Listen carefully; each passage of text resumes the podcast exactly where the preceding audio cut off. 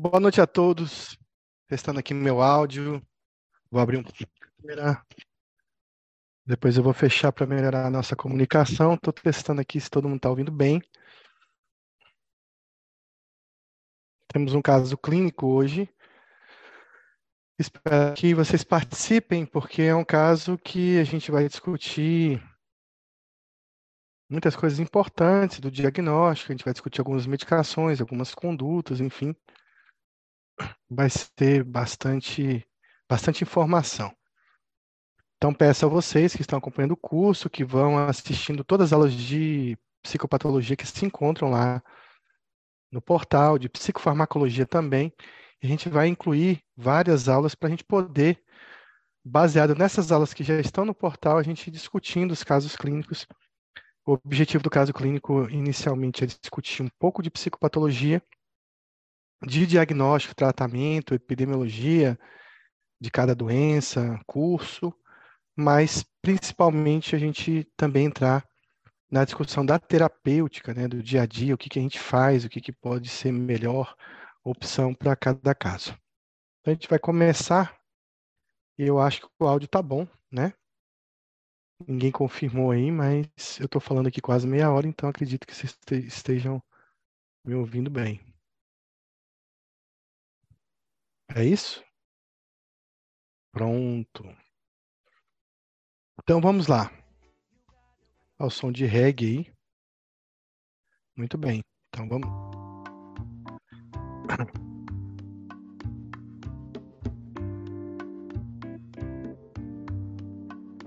Bom, esse é um caso clínico que eu enviei para vocês, né? Então trata-se aí, vou fechar aqui um pouquinho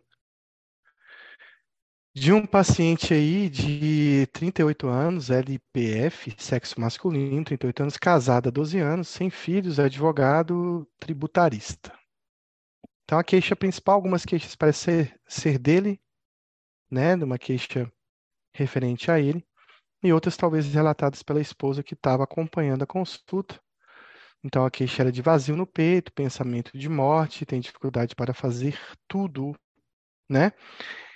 Bom, aqui só comentando da queixa principal, é importante assim, é, porque ela traz em pequenas, em poucas palavras, muitas informações, né? Então, é, eu provavelmente aqui iria prestar muita atenção nessa questão da palavra vazio, que em psiquiatria é muito importante, né? Porque essa é uma queixa comum de alguns transtornos, principalmente transtorno de personalidade, principalmente essa sensação de vazio ela vem de muito tempo, né? Vazio de não estar tá preenchendo a vida, não ter felicidade de forma adequada. Pensamento de morte também é importante, porque vai remeter a ideações suicidas, sejam elas passivas, sejam ativas, a gente pode comentar isso mais para frente. E a dificuldade de fazer tudo, que remete a uma questão de falta de vontade, a bulia né, a vontade é um dos eixos da psicopatologia que a gente avalia no paciente. Então, o paciente que pensa em morte, que tem uma sensação de vazio crônica e que tem, parece que ao longo de um tempo, uma dificuldade de realizar as suas atividades, ou seja, um prejuízo da sua funcionalidade. Na história da doença atual, então, relata que sempre se sentiu diferente das outras pessoas. É muito importante a palavra sempre, né? Desde que eu era adolescente, desde que eu era criança, eu sempre me senti diferente. Desde que se lembra, na adolescência, sentia dificuldade em sair e se divertir como faziam seus primos e amigos.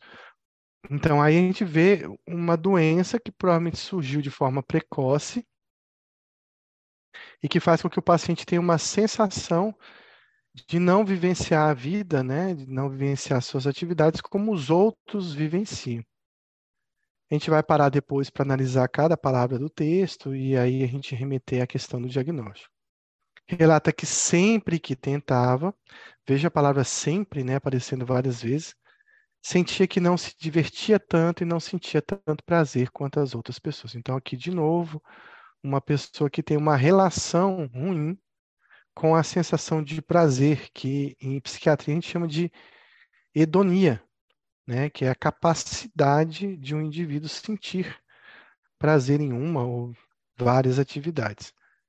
Então, o prazer ele é um sintoma muito ligado aos transtornos de humor, né? Então, eu não tenho prazer em fazer, mas também ele pode estar linkado a quadros psicóticos, faz parte dos sintomas negativos, por exemplo, das psicoses, o paciente não sentir prazer, não sentir desejo pelas atividades. Então, ela remete, aí ela fica no campo do humor, mas ela também fica no campo da vontade. Devido a isto, se sentia um pouco melhor lendo e estudando. Então, ele, de certa forma, utiliza de um mecanismo compensatório para, digamos, desviar a mente, ocupar o tempo fazendo alguma atividade. Então ele mesmo diz assim, era uma forma de passar o tempo.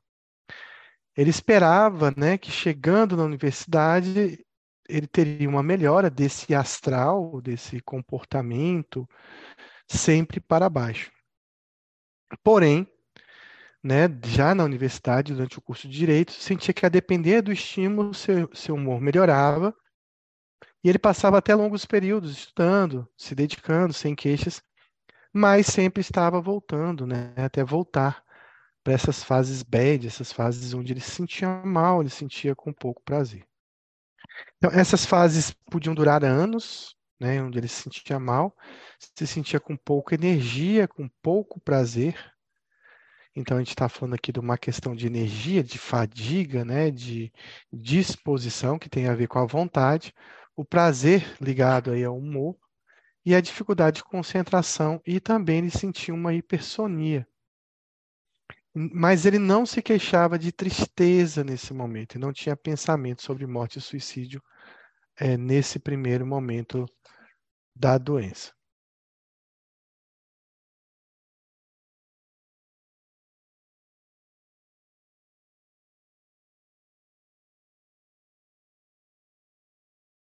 Então a gente tem aqui um paciente que ele tem pouca energia, ele tem pouco prazer. No entanto, prazer e tristezas podem ser sentimentos descritos de forma diferente. Então, tristeza seria uma seria o oposto de prazer, eu me sentir mal com as situações, e talvez a hedonia, que é o prazer, seria uma neutralidade, uma sensação de, de conseguir sentir a alegria. Então tem uma diferença entre como se fosse escalas de alegria, eu estar alegre, eu estar neutro e eu estar triste. Então ele se coloca mais nessa situação de neutralidade, de não conseguir perceber a alegria muito mais do que de sentir uma tristeza. Havia momentos também onde se sentia mais animado, e isso chama bastante atenção nessa história. Né? Então, em, além desses momentos de neutralidade, ele conseguia estudar, não se sentia tão mal como antes, além desses momentos de perda de prazer, de cansaço, existia um momento distinto aonde a esposa diz que ele ficava até é, melhor do que uma pessoa feliz. Então, até mais que o esperado para uma pessoa feliz. Então, alguém que convive com ele percebe esse momento distinto do momento em que ele está sobrevivendo a essa doença crônica, a esses momentos onde ele está triste, é, triste sem prazer, de, desculpa, e esse momento em que ele se sente mais feliz do que o normal. Então, nesse momento, o que, que ele sente? Ele sente mais energia, fica mais alegre, falante e com aumento da libido. Então, parece ser um momento distinto e oposto ao que ele apresentou na maioria do tempo. Esses períodos duravam de dias a menos de duas semanas, então um período curto, digamos, dessa hipertimia, desse humor um pouco mais elevado. E nesses momentos tudo ficava bom, mas o paciente nunca teve grandes prejuízos com esses episódios que eram percebidos apenas por pessoas íntimas. Então, Provavelmente lá no lugar de convívio dele, da faculdade, quem não conhecesse veriam que ele está alegre, mas talvez não sentiriam isso como algo patológico. Então, era como se ele se saísse, saísse de uma nuvem preta e ficasse muito feliz, mas era fugaz, durava pouco tempo. Era uma alegria maior do que ele já sentira, mas nada que nos prejudicava muito. Então, a esposa colocando aí que existia esse momento realmente de uma alegria além um pouco do normal. mas que não trazia grandes prejuízos ao paciente nem à família dele. Então, assim, com o evoluir da idade, por volta dos 34 anos, já trabalhando como advogado, esses sintomas de humor rebaixado se mantiveram mais intensos e frequentes, com períodos de melhora que não duravam mais que dois meses. Então, ele passou a ficar cada vez mais nesse humor rebaixado do que nesse período de neutralidade nesse período de alegria. Mas cita que, intercalado esses períodos, manteve episódios de aumento de energia e aumento da produção verbal. Como se ele estivesse fazendo ciclos, né? Ciclos em que eu estou mais para baixo, ciclos que eu fico alegre um pouco além da conta. O mesmo acredita que passou mais da metade da minha vida dessa maneira, me sentindo vazio, um vazio que nunca seria preenchido, sem esperança nenhuma, e como se a morte fosse um dia, é, um dia fosse aliviar tudo e me fazer descansar. Então tem essa questão, né, de de que a morte não seria uma solução é, procurada ativamente pelo paciente, mas que significaria um descanso para esse esse quadro que traz um sofrimento, um desgaste ao longo da vida. Apesar desse desgaste, ele é um paciente que se formou, que virou advogado, que se casou. Então, dentro das dificuldades dele, ele conseguiu realizar bastante coisa. Apesar desses pensamentos, nunca planejou um suicídio. Então, ele não tem planejamento, mas tem essa ideia, talvez a morte seria um alívio.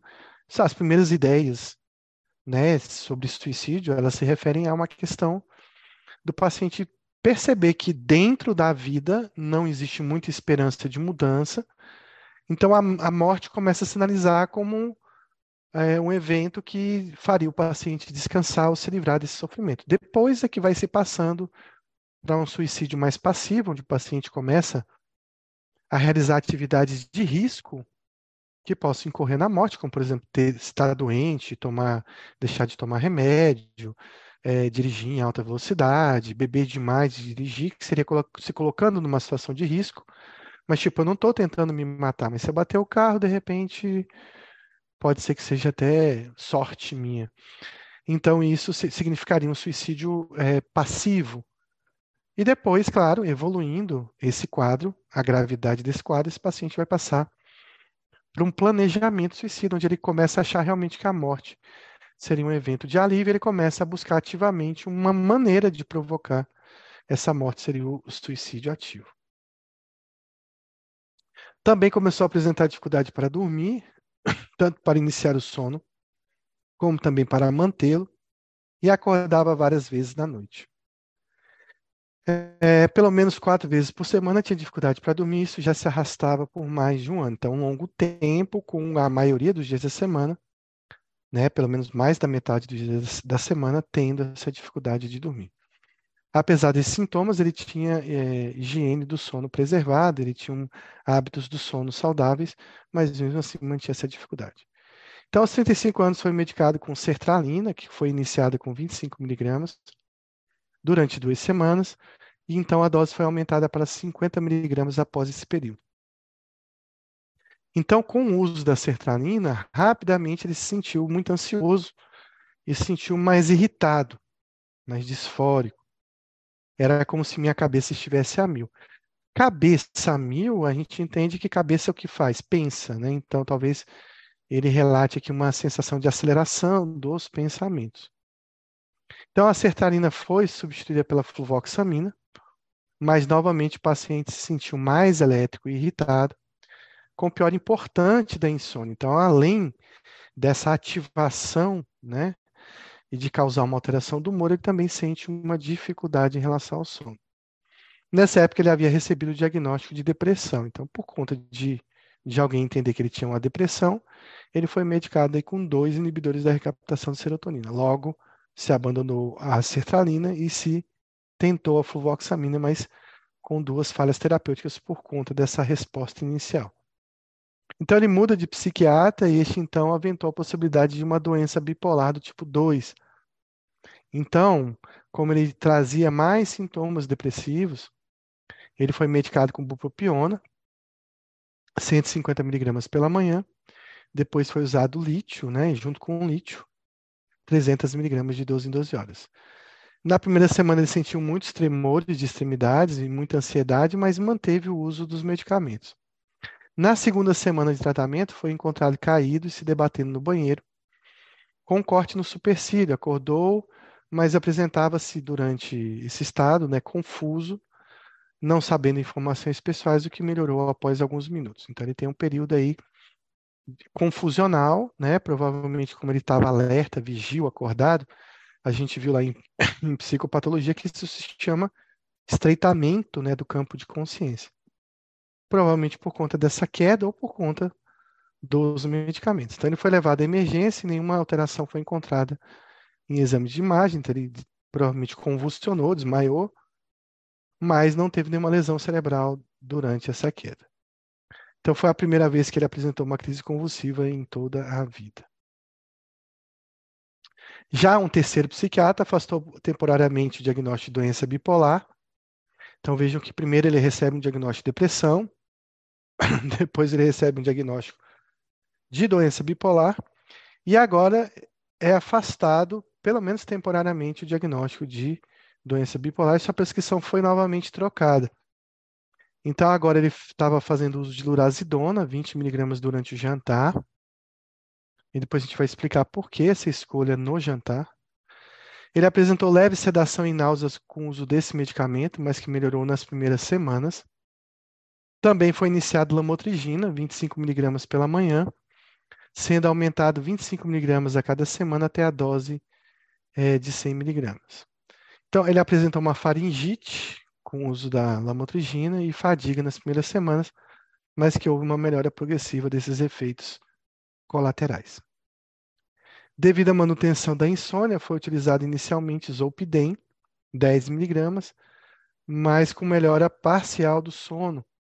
Ele dormia 10 horas da noite e acordava às 2 horas da manhã.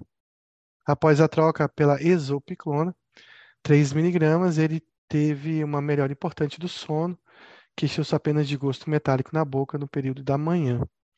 Após essa combinação né, de lurazidona, lamotrigina e exopiclona, ele teve melhora é, importante do quadro. De antecedentes familiares, né, sociais, ele tem uma história pregressa. É um paciente rígido, tinha uma cirurgia de hérnia umbilical há dois anos. Ele tem mãe com sequelas de AVC, pai com histórico de depressão.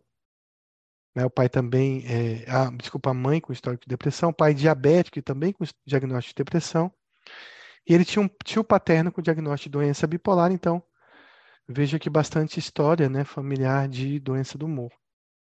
Ele nega o uso de álcool e tabagismo, é sedentário, ele possui poucos amigos, mas tem relacionamentos bem estáveis. Também tem ótima relação familiar e gosta de reuniões familiares. Então, é uma pessoa que até gosta de socialização.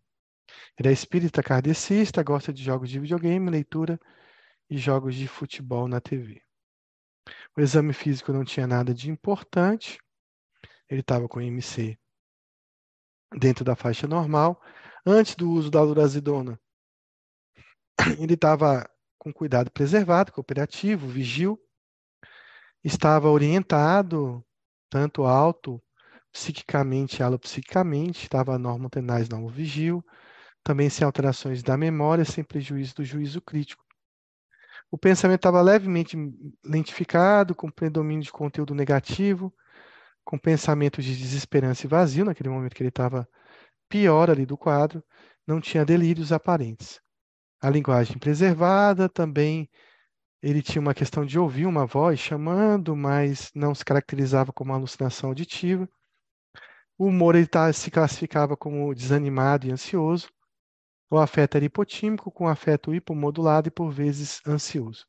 Então, o afeto que está congruente ao humor, né? o afeto que está batendo com o humor. Depois a gente vai explicar a diferença de afeto e humor. E a psicomotricidade um pouco lentificada. Isso porque esse exame foi feito no momento que ele estava mais deprimido. Então, qual alteração psicopatológica é a base para o diagnóstico do caso? Então, se a gente fosse olhar aquele exame de estado mental, a gente fosse olhar para um único item daquele, daquele exame total, em que tem consciência, linguagem, pensamento, é, inteligência, vontade, consciência do eu, né? o que, que a gente o que, que seria o cerne dessa doença desse paciente? Que é que vocês acham que é o mais importante aí para a gente fazer o diagnóstico desse paciente?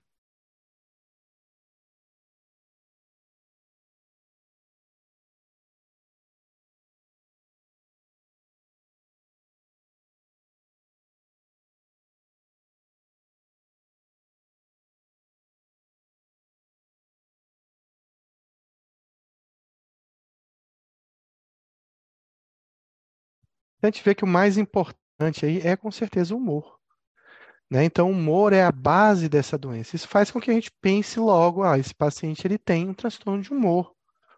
E dentro do transtorno do humor existem várias possibilidades que a gente poderia fazer. Eu vou elencar aqui vários diagnósticos diferenciais para esse paciente. Apesar de ele ter tido recebido três diagnósticos diferentes, a gente vai chegar numa conclusão sobre esse diagnóstico. Então, humor e afeto são mais importantes para a gente ver nesse paciente. Então, o humor é a, é a soma dos afetos em determinado momento. A gente não consegue perceber o humor do paciente, exceto que seja pelo afeto do paciente. O que a gente vê, na, na verdade, é o afeto do paciente, porque a gente está fazendo um corte transversal do humor dele. Eu estou vendo exatamente naquele momento como ele modula né, através da mímica, da fala, esse humor. Então, eu posso perguntar para ele: como é que você está se sentindo? E ele pode dizer: estou muito bem. Só que a gente pode perceber que esse muito bem não tem, não está fidedigno com, com o que a gente está vendo. Ele pode estar tá demonstrando uma, um rosto de tristeza, uma fala que não demonstra essa alegria. Então, esse afeto, nesse caso específico, ele não estaria congruente com o humor. É como se o paciente estivesse mentindo sobre o que ele realmente está, como ele está se sentindo, né? E o humor é uma fala subjetiva do paciente. Então, só o paciente sabe do humor dele, só ele pode referir o humor. E o afeto é aquilo que a gente percebe, mas percebe naquele momento, a gente não percebe durante um curso de tempo. Já o afeto é como o paciente expressa suas ideias, as emoções. E o humor é aquilo que o entrevistador vê no paciente. Não é como ele se sente, mas como a gente percebe que ele se sente. Então, é como ele expressa o que sente. Bom, eu estava dando uma aula esses dias e, e a gente estava tentando exemplificar como é que a gente via humor e afeto.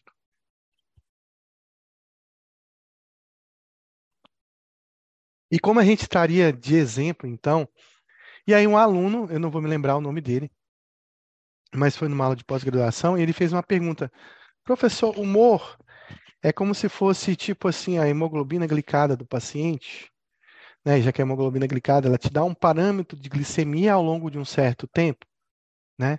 E o afeto seria a glicemia, né, do paciente. E basicamente isso. Então, assim, o humor é aquilo que o paciente vem apresentando a longo prazo, né, de, de emoções, de sentimentos, e o afeto é aquilo que a gente vê naquele corte transversal daquela ideia, daquele momento da entrevista. Né? Às vezes o paciente chega na, na entrevista, a gente percebe que ele está bem, mas lá na casa dele a família fala, olha, ele está triste, ele passa o tempo todo mal, ele chora, e aqui na consulta ele dissimulou e se mostrou que estava bem. Então, o humor é essa, essa faixa total de emoções e sentimentos e afeta esse corte transversal ou da forma como ele expressa o humor em dado momento. Então, por exemplo, um paciente pode dizer, então, em relação ao humor, é, então ele pode dizer assim, olha, com tudo o que vem acontecendo essa semana, eu me senti meio para baixo e deprimido. Então, assim, durante a semana, durante essa faixa de tempo maior, eu venho me sentindo não muito bem. Pode ser até que em algum momento do dia eu me sinta melhor, mas de uma forma global, eu estou com humor triste nessa semana.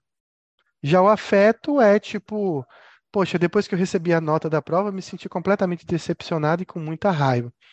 Então, o paciente que vinha com humor normal, mas aí de repente, com uma notícia, né, de uma forma mais reativa, ele ficou daquele jeito naquele momento. Então, o humor é espontâneo, mas ele é reativo de longo prazo. Então, por exemplo, o que, que vai afetar o humor da gente para a gente ficar triste a longo prazo? Um luto, uma perda muito grande, uma depressão, uma doença, alguma coisa nesse sentido que vai deixar a gente por um longo prazo, lembrar da hemoglobina glicada, com humor triste ou rebaixado. O que, que vai deixar a gente com afeto alterado? Qualquer situação do dia a dia. Né? Então, vai expressar as emoções a curto prazo. E é, o afeto é mais reativo, ele está mais ali relacionado a reações de momento, a depender do que está acontecendo com esse paciente.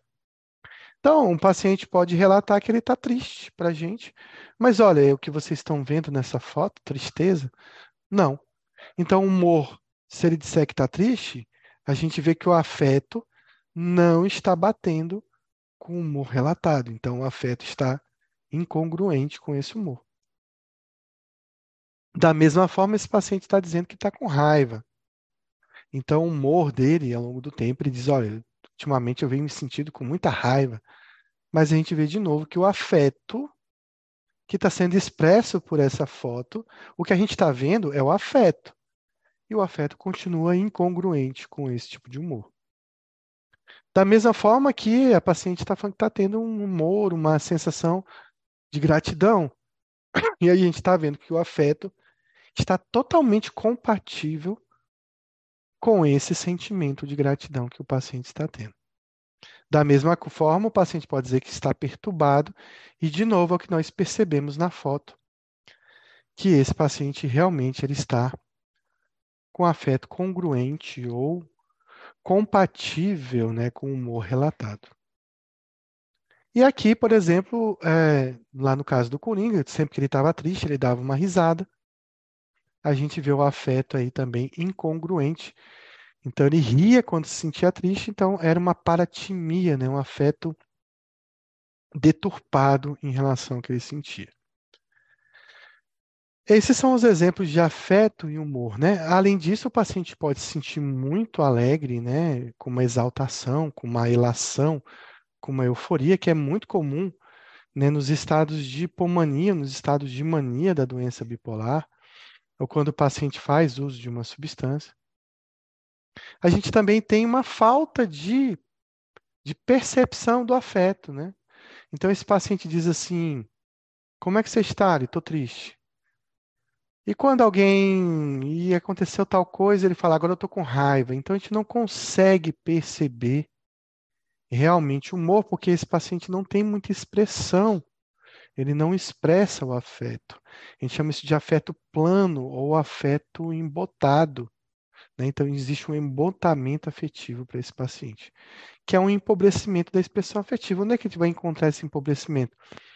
Em síndromes parkinsonianas, extrapiramidais, por exemplo, ou em sintomas negativos da esquizofrenia, a gente vai encontrar muito embotamento afetivo. Mas numa depressão grave, eu também posso encontrar esse tipo de comportamento.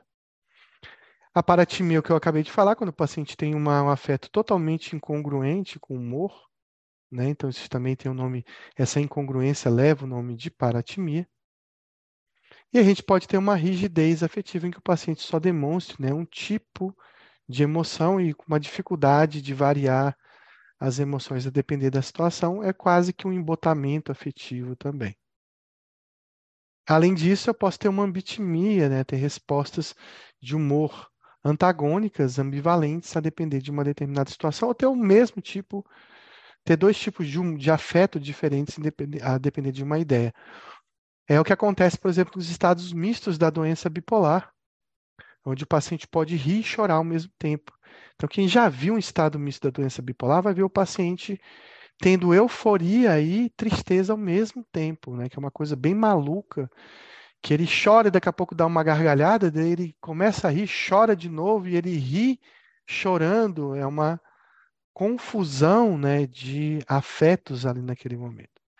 Além disso, eu posso ter uma sensação de humor ou de expressar um afeto com uma sensação completamente nova, não experimentada antes como indivíduo, que é o que acontece, por exemplo, num paciente que está tendo aí uma experimentação, né, com uma droga, por exemplo, LSD, êxtase, é, cogumelos, ele, drogas lisérgicas, de forma geral, podem gerar um humor, um afeto diferente de tudo que ele já viveu. Também a gente tem a labilidade afetiva, quando um paciente, através de um estímulo pequeno, ele tem uma resposta afetiva muito intensa, então você é, fala para o paciente qualquer coisa, tipo, olha, eu vou te passar um remédio, ele tem uma crise de choro, né? Ou incontinência afetiva, que o paciente entra no consultório e já começa a chorar. Então, mesmo sem estímulo, ele apresenta uma reação afetiva muito intensa. Então, a gente viu que são alterações muito importantes da gente analisar o humor nesse caso específico. E o humor aqui está expresso por várias sensações ou palavras que ele coloca aqui. Então, primeiro ele coloca a palavra se divertir como algo que gera prazer, que gera uma emoção boa, né? Se divertir é algo que traz uma emoção boa. Então, sempre ele está usando isso, se divertir, prazer, né? Para a gente referir que existe uma dificuldade de sensação de obter prazer ou de sentir o prazer como deveria, que a gente chama de hedonia. Então, como ele falta a hedonia, a gente bota o AN na frente, que é não prazer. Então, a anedonia seria não prazer, ou uma incapacidade de sentir prazer. E esse é o principal sintoma que esse paciente traz no curso dessa doença. Então, ele tenta né, compensar isso, né, se sentindo melhor estudando.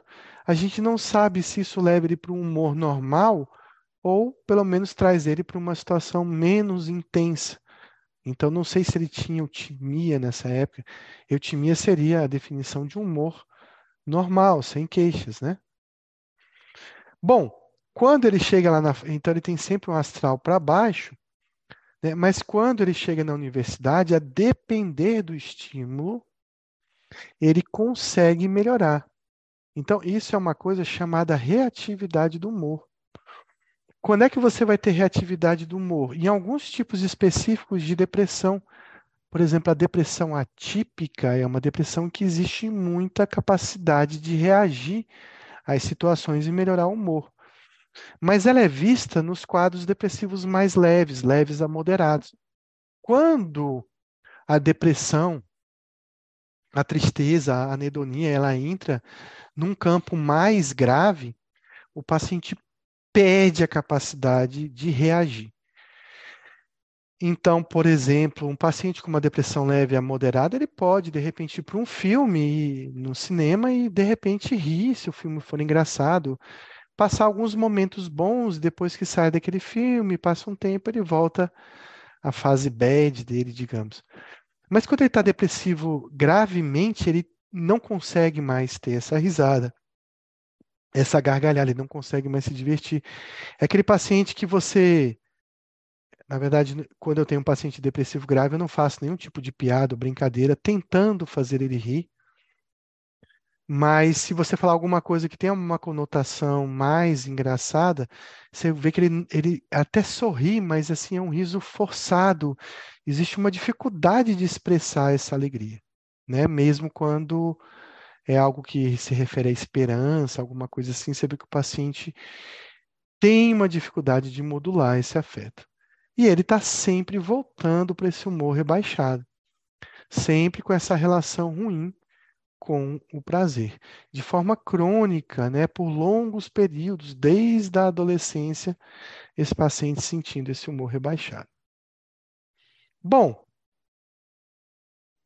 então, qual o diagnóstico desse paciente, pelo menos se a gente analisar esse primeiro momento, essa fala da adolescência, essa fala da faculdade, sem falar do período de elação, o que, que eu poderia pensar para esse paciente?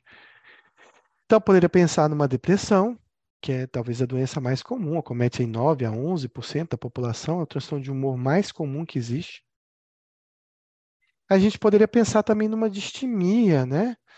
Já que esse paciente cronicamente tem desesperança, tem uma fadiga, um cansaço, ele realiza muita coisa, mas com muita dificuldade. A distimia que hoje leva o nome de transtorno depressivo persistente. Depois a gente vai explicar por que, que mudou para esse nome. Também dentro do espectro né, da, dos transtornos de humor, existe um diagnóstico da infância. Não é o caso desse paciente, mas eu quis colocar aqui todo o espectro do transtorno de humor, que é o transtorno disruptivo da desregulação do humor. Né? Então, é um transtorno depressivo na infância, mas que ainda cursa com muita explosividade, com muita raiva. Também poderia ser um transtorno disfórico pré-menstrual, se fosse mulher, é claro. E se essa, esses períodos né, de anedonia, de desânimo, tivessem uma ligação com períodos pré-menstruais. Bom, também, sempre que eu tenho paciente com depressão, eu tenho que pensar em doença bipolar, porque eu posso estar vendo só um lado da moeda, eu posso não estar enxergando o momento que esse paciente ele, ele apresentou uma elação, uma euforia, ou também ele não apresentou ainda, ele está abrindo o quadro da doença bipolar com um quadro depressivo. Tem que pensar na ciclotimia, que é um transtorno bipolar talvez mais leve, onde os sintomas são mais subclínicos, tanto da depressão quanto da euforia. Tenho que pensar que esse quadro foi induzido por uma substância ou uma condição médica. Tenho que pensar em transtorno de personalidade, pessoal. Tem que pensar que, será que esse cara não tem uma personalidade? Existe, existe até um questionamento se existe uma personalidade depressiva. O que a maioria dos livros concordam que não existe esse tipo de personalidade. O paciente tem depressão, tem distimia, ou seja, um transtorno primário, mas não se trata de um tipo é, específico de personalidade. Mas a gente tem aí borderline, por exemplo, com um exemplo de personalidade onde existe muitos momentos aí de vazio crônico, de desesperança nesse paciente.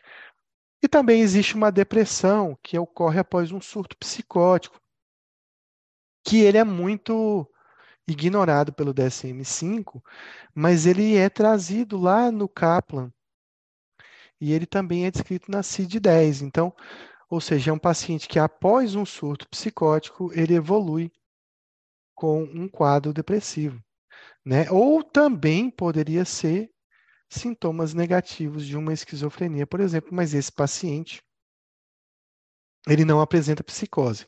Mas eu listei aqui todas as possibilidades, todas as possibilidades que eu poderia ter para esse paciente. Ele vai ter uma dessas coisas que estão colocadas aqui.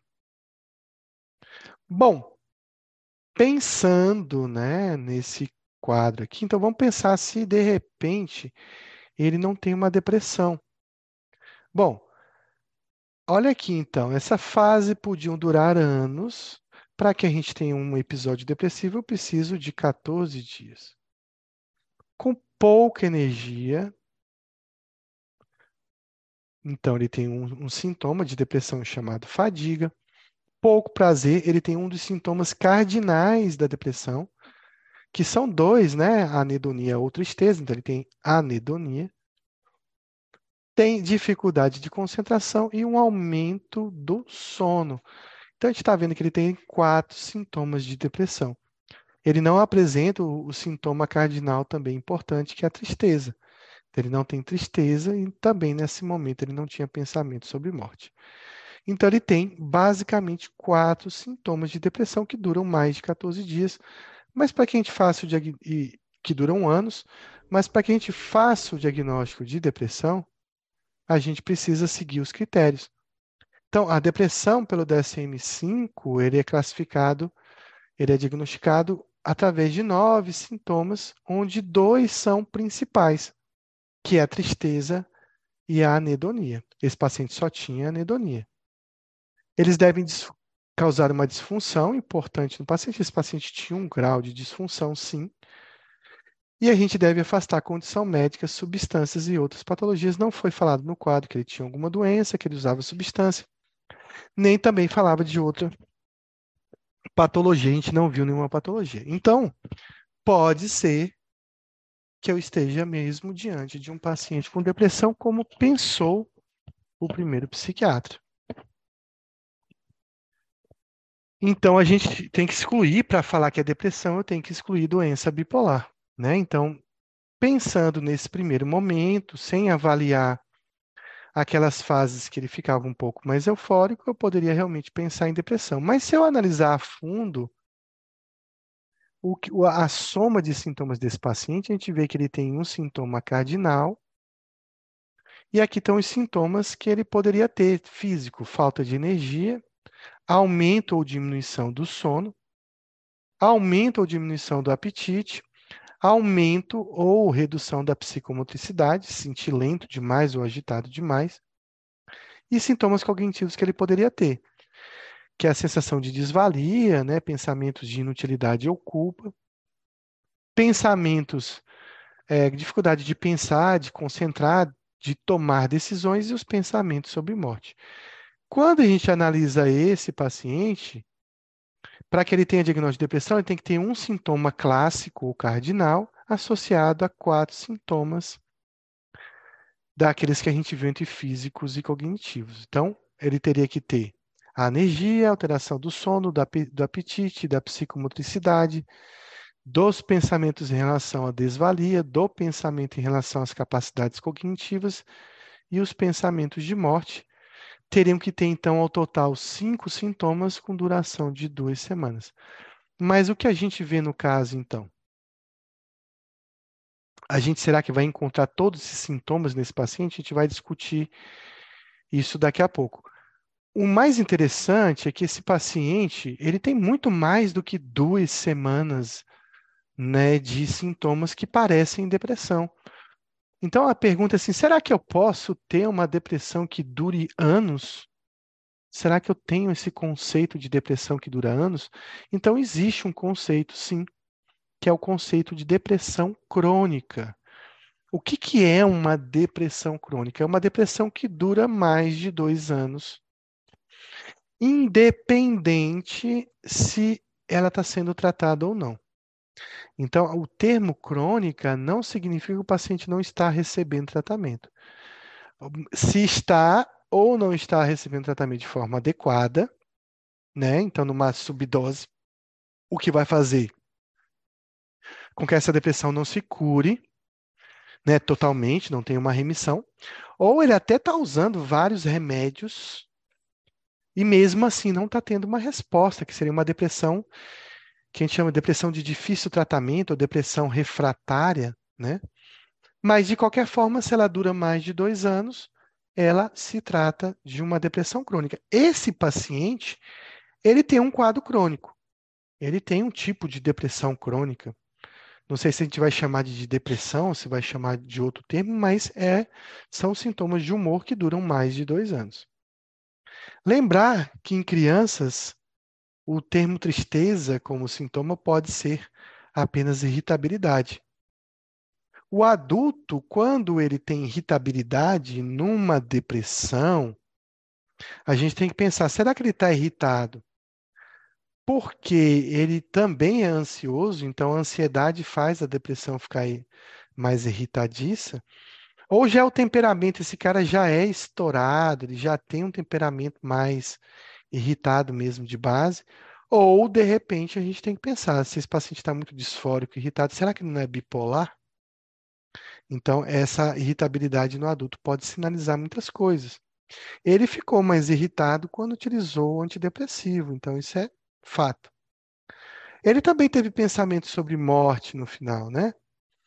E engraçado que no paciente com depressão, o principal sentimento de morte não é vontade de morrer, a primeira coisa que um paciente com depressão sente antes de pensar em suicídio é ter medo de morrer. Então, medo de morrer é bem mais frequente do que o pensamento de morte.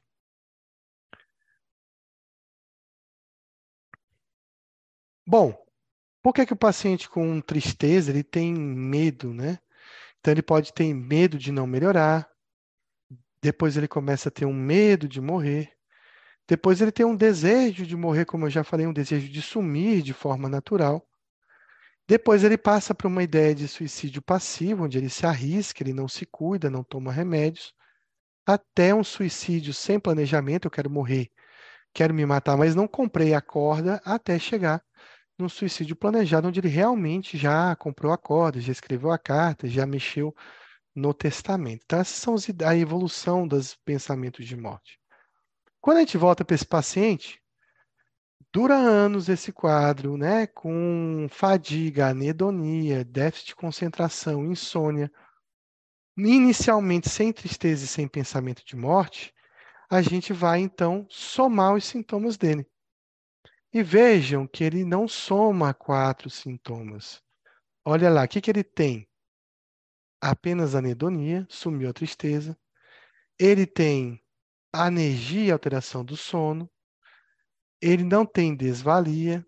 Ele tem uma dificuldade de concentrar e, inicialmente, ele não tem pensamento sobre morte.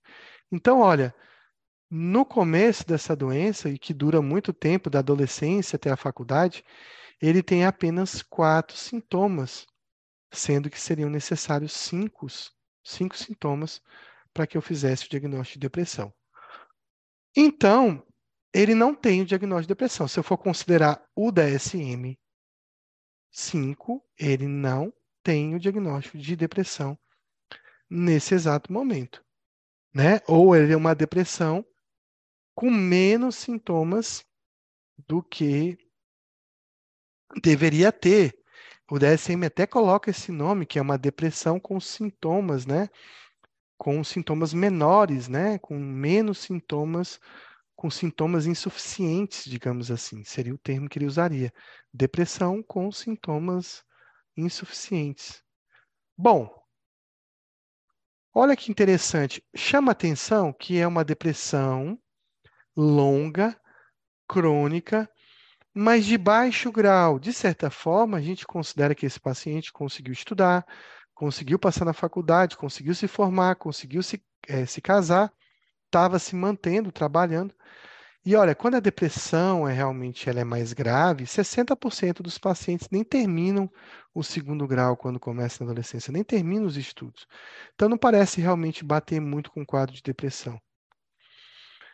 Geralmente essas depressões têm início insidioso, mas pode ser abrupto. A depressão também pode ser episódica, ela pode ser recorrente e ela pode também, é, quando tratada adequadamente com medicações, a depressão melhora em 3 a 6 meses e depois de 12 meses a maioria dos pacientes com depressão se recuperou. Então, o curso dessa depressão é mais crônico e trata-se de uma depressão menos grave nesse quadro, né? Com impacto que talvez não seja tão importante quanto uma depressão maior. Então, lembrando aqui que as depressões podem ser leves, elas podem ser moderadas e ela pode ser grave.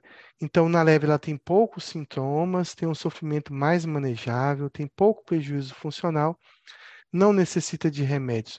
Esse paciente nosso, ele parece um pouco essa depressão leve, mas ele está parecendo que precisa de remédio. Na depressão moderada grave, ele tem mais sintomas que no leve, o sofrimento é mais intenso, existe mais prejuízo, necessita de remédio. E na grave, o sofrimento vai ser intenso, com muito prejuízo profissional, social, acadêmico, com alertas né, para ideação suicida, pode existir psicose, debilidade, sempre se trata com remédios. Então, se a gente fosse considerar uma depressão, ele teria uma depressão leve de longo prazo, mas como ele não atende todos os critérios de depressão, eu não vou marcar isso como a principal hipótese para ele. Então, de novo, voltando, né, ele tem quatro sintomas de depressão com duração de vários anos. Então, a gente poderia pensar para esse paciente no diagnóstico de distimia ou de um transtorno depressivo persistente. Bom, qual o nome atual da distimia? Eu falei aqui agora, ó, transtorno depressivo persistente. Entre aspas, distimia. É assim que o DSM-5 chama distimia hoje agora. E ela chama distimia justamente porque ela fez uma fusão de duas doenças. Que está escrito aqui, ó.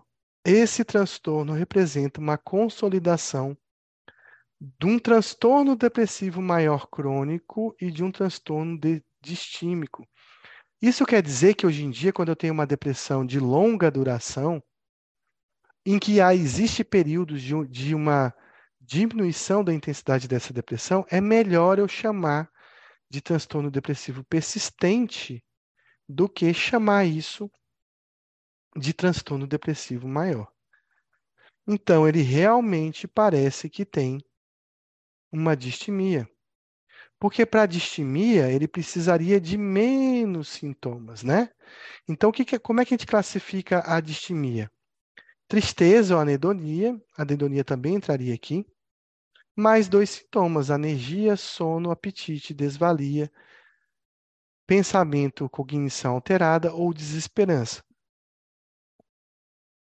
Então, esse paciente, ele tinha quatro sintomas, ele vai atender os três sintomas exigidos para uma distimia. Além disso, esse paciente ele tem uma doença que dura anos. Não dura somente duas semanas. Então, ele atende todos os critérios de distimia. Um quadro clínico de crônico de baixo grau, com sentimento de inadequação, culpa, irritabilidade e raiva. Uma certa reclusão da sociedade, anedonia, inatividade baixa produtividade, um início precoce, sempre estive deprimido, e um curso persistente ou intermitente. De certa forma, ele traz muitas características de uma distimia. Um quadro de baixo grau crônico, um quadro com muita anedonia,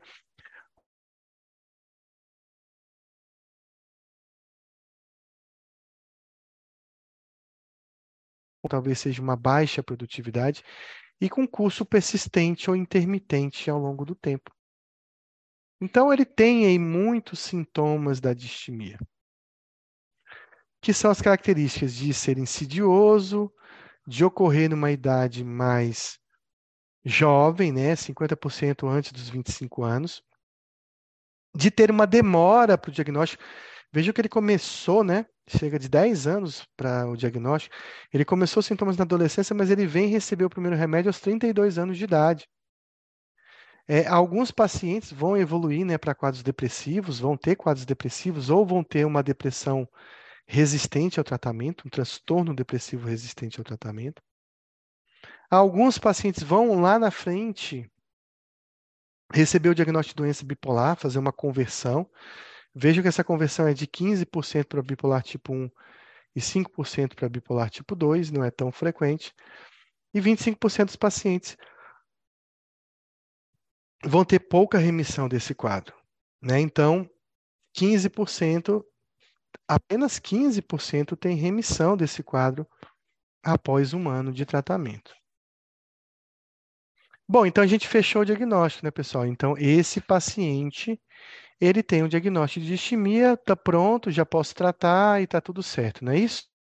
Vocês concordam com essa afirmação?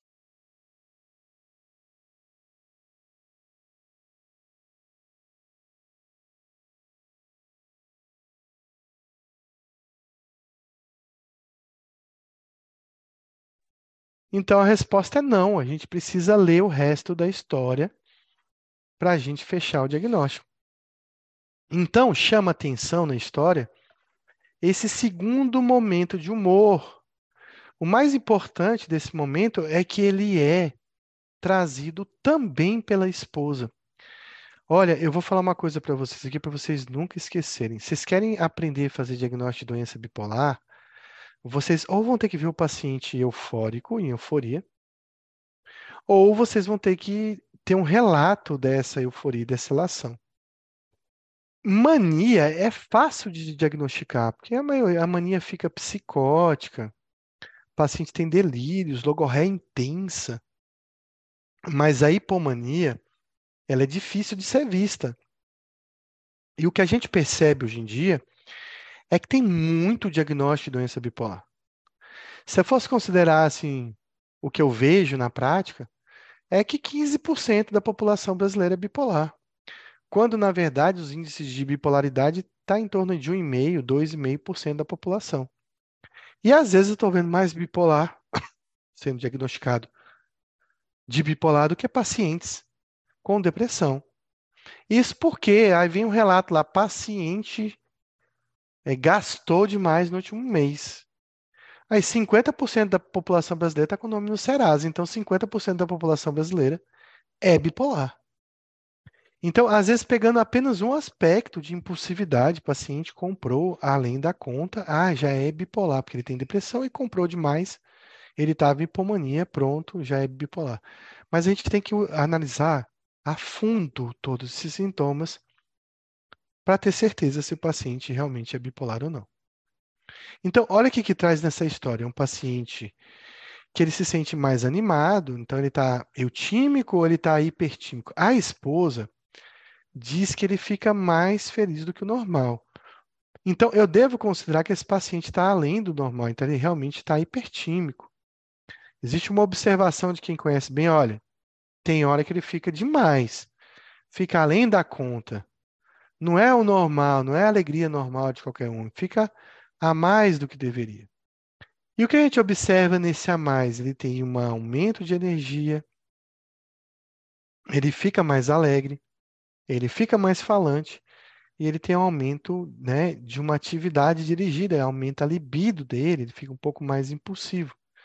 Então, a gente tem energia, alegria, uma taquilalia, talvez, né, uma aceleração do pensamento e um aumento da libido. Então, a gente tem quatro sintomas, quatro sintomas aí associados a esse quadro aí de euforia dele. É importante saber a diferença entre euforia e elação, né? A euforia é uma alegria desproporcional, além do normal. A elação é uma euforia com expansão do eu. Seria uma, a elação seria mais grave, seria com um sentimento de grandeza, que pode ser delirante ou não. Então, a elação está muito mais próxima da mania, e a euforia estaria mais próxima de uma hipomania. Então, na relação tem sentimentos grandes de grandeza e poder, e às vezes até delírios de grandeza e de poder.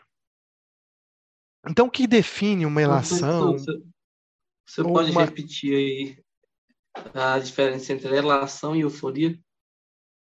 Então, vamos lá de novo. Então, euforia, pela descrição da, da literatura de psicopatologia, seria um sentimento de hipertimia, uma elevação do humor desproporcional ao normal. A gente veria mais euforia numa hipomania. A elação é uma euforia mais grave. É onde, além desse aumento de energia, de alegria, existe uma, um sentimento de grandeza e de poder, né? Depois eu vou mandar um vídeo para vocês de um paciente que ele está no estado de elação e ele vai dizer assim no vídeo que ele está muito rico, que ele é poderoso, que ele vai dar dinheiro para não sei quem, dinheiro para não sei quem, que ele vai matar os policiais. Então é exatamente esse sentimento de grandeza, né, que geralmente pode vir junto de um delírio de grandeza, tipo eu sou rico, eu sou poderoso, é, eu sou o prefeito da cidade, eu sou um político famoso, eu sou um ator, eu sou uma pessoa muito bonita. Então a ilação está muito mais linkada a um processo que já está ficando mais psicótico e mais intenso. Tá? Então seria, seria é, às vezes a gente usa os, os termos como sinônimo. Às vezes um paciente com mania, a gente fala, ah, ele está eufórico, quando na verdade ele está com melação. Às vezes um paciente com hipomania, a gente fala, olha, está lá com melação. Na verdade, ele está mais eufórico do que com melação. Se a gente fosse usar de forma pura esses dois conceitos, estaria essa diferença entre um ser mais grave do que o outro. Então, o que define né, uma elação ou uma euforia, digamos assim? Uma, um aumento desse humor. Então, existe um período distinto do humor. Isso é visto por alguém como algo diferente do que o paciente apresenta como base, ou que o paciente apresenta no dia a dia. Então, ele sai de um estado de eutimia, de humor normal, e alguém fala: olha, ele não está no normal dele, não. Ele está alegre demais, está bem diferente. Né? Então, esse, esse momento ele é visto né, como anormal e elevado, distinto do que o paciente apresenta. Se a gente fosse ver isso num PET scan, um momento de euforia da doença bipolar seria esse cérebro aqui quase pegando fogo, porque a atividade cerebral aumentou muito durante um processo de euforia ou de elação. Aqui, de novo, mostrando o paciente com PET scan, que mede basicamente o metabolismo cerebral, mostrando um paciente deprimido com metabolismo extremamente reduzido e um paciente em mania com metabolismo altamente, né? É, é, com um aumento muito grande desse, desse metabolismo cerebral. Então, para a gente definir um episódio de euforia ou de elação, a gente tem critérios lá da doença bipolar em que ele vai avaliar o humor do paciente. Então, o humor ele pode estar elevado se tiver sentimento de grandeza, vai ser uma elação. Ele pode estar expansivo e ele pode estar irritável. Lembrar que nesses períodos o paciente pode se sentir extremamente irritado, ou ele pode passar de um momento de alegria para um momento de irritabilidade rapidamente. Isso acontece muito quando o paciente ele é contrariado. Né? Então, quando alguém não realiza alguma coisa que ele quer, realmente esse humor modifica rapidamente. E ele define, aí vocês viram no PET scan, que existe um aumento da energia, da vontade, da capacidade do paciente realizar alguma coisa. Ele fica com muita vontade de realizar atividades de lazer, profissionais, né, fica extremamente dedicado ao que ele está fazendo, ele se envolve em muitas atividades porque existe uma aceleração que aumenta a energia dele. Então a gente tem uma energia relacionada à atividade do paciente, ao aumento da atividade do paciente.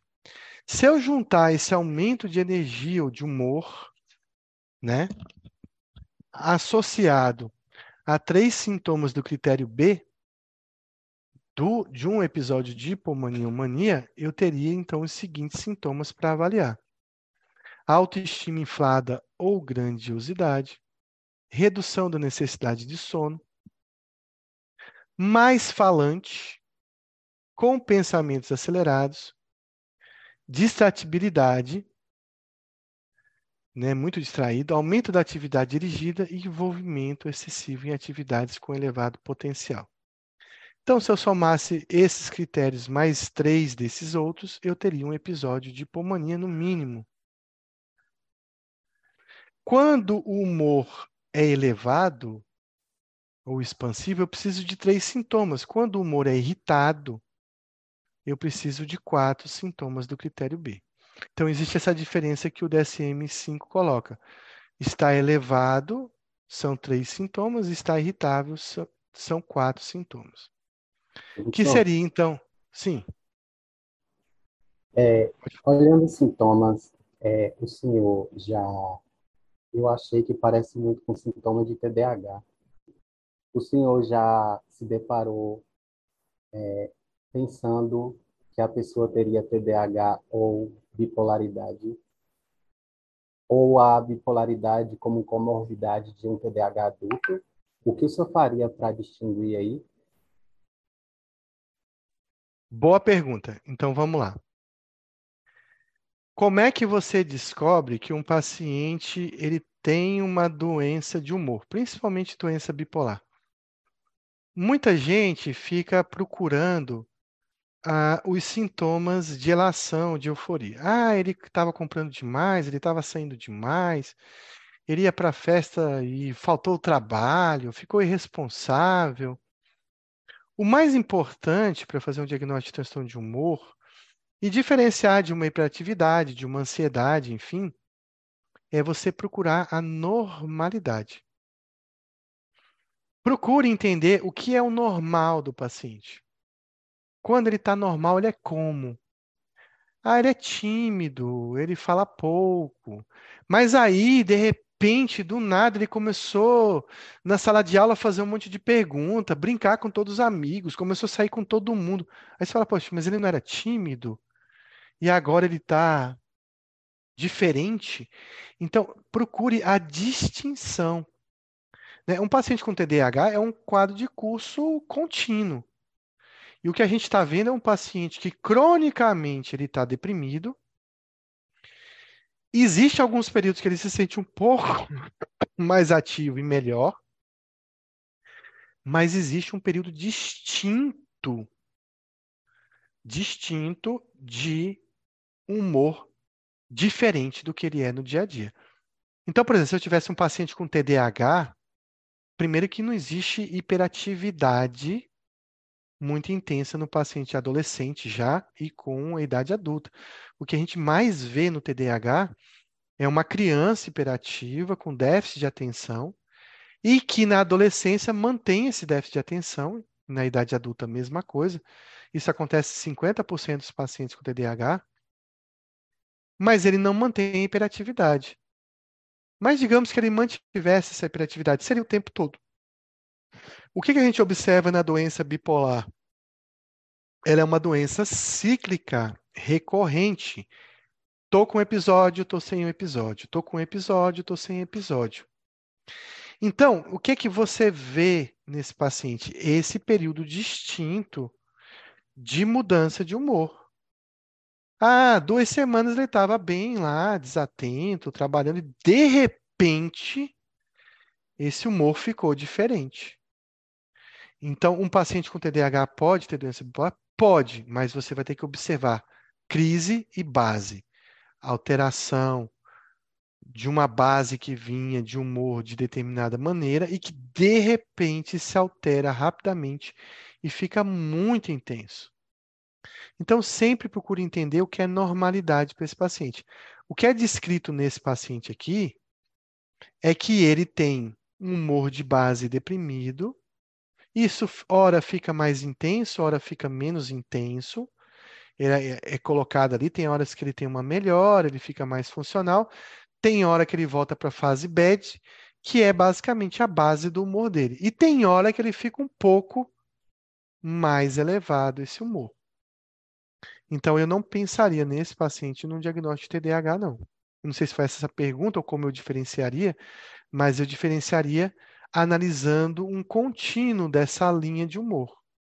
Está se alterando, ficou distinto, ficou com a autoestima inflada, ficou com grandiosidade, de repente ele começou a ter um aumento né, da atividade, com uma redução da necessidade do sono, às vezes dormindo apenas três horas por noite.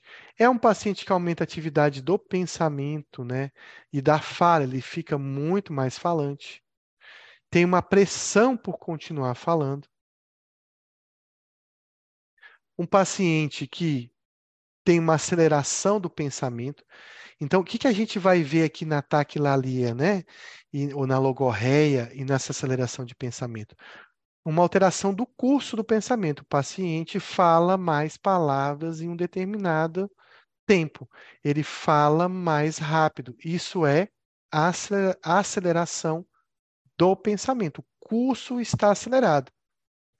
Chega num certo nível que esse curso está tão acelerado que o encadeamento de ideias começa a sofrer prejuízo.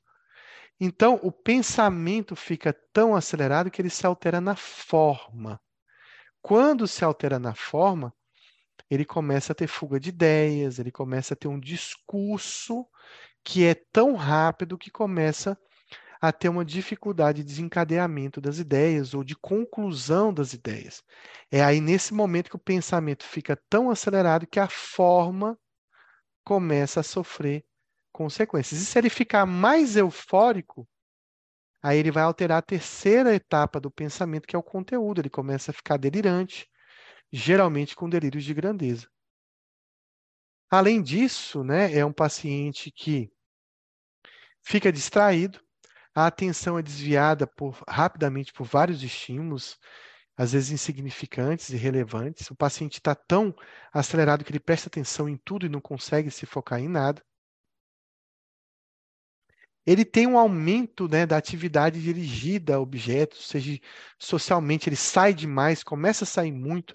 Se ele está fazendo um trabalho, ele começa a se dedicar a levar o trabalho para casa, ele quer concluir. É nessa hora que ele começa a ficar delirante, começa a ter ideias mirabolantes sobre o trabalho, sobre a escola, mas também um aumento da atividade sexual, que a gente viu o que acontece nesse paciente, um aumento da libido. Nesse momento, ele pode mostrar uma agitação psicomotora, que esse paciente não demonstrava tanto. e ele pode ter um envolvimento excessivo em atividades com potencial doloroso, gasta demais, tem descrições sexuais, fica muito desinibido sexualmente, tem investimento financeiro insensato, é, começa a ter responsabilidade com a família, com o trabalho, começa a se envolver em, em situações aonde o juízo crítico é prejudicado e ele começa, por um aumento da vontade de se tornar impulsivo, ele começa a não mais planejar adequadamente, não avaliar os riscos das atividades onde ele está é, se intrometendo, realizando. Dúvidas sobre isso? Em relação a essa questão da pergunta do TDAH, a pergunta da relação da euforia? Não, eu, eu entendi. É porque eu tenho TDAH e eu vi que parece e a bipolaridade, eu imaginei que fosse bipolaridade. Né? Mas parece um pouco agora só que os sintomas é, do TDAH, eu acredito assim que eu já sentia desde criança, mas não sabia o que era, entendeu? Diagnosticado agora, depois de velho. Entendi. O que, o que é importante é que o humor ele traz um desconforto, ele não traz só prejuízo. Às vezes, o, o, prejuízo do TDAH, o paciente fala, ah, eu não consegui passar, eu não consegui fazer aquilo, ele fica até triste de forma reativa com as incapacidades. Ou ele fica menos estimulado a realizar determinadas atividades porque ele não se sente tão capaz de fazer, mas ele não tem a queixa do humor. O que é queixa do humor? Humor é desconfortável. Humor é um, sofr um sofrimento. Um humor triste, um humor depressivo, é uma queixa subjetiva do paciente. Eu não estou bem, eu não me sinto bem, eu não sou feliz, eu não tenho qualidade de vida. Existe uma tristeza por trás desse, desses sintomas. Existe um, um sentimento de inadequação, existe um sentimento de um sofrimento né, que o paciente relata. Então, isso que a gente tem que buscar quando a gente vai observar um, um sintoma relacionado ao humor. Quando a gente vai definir bipolar,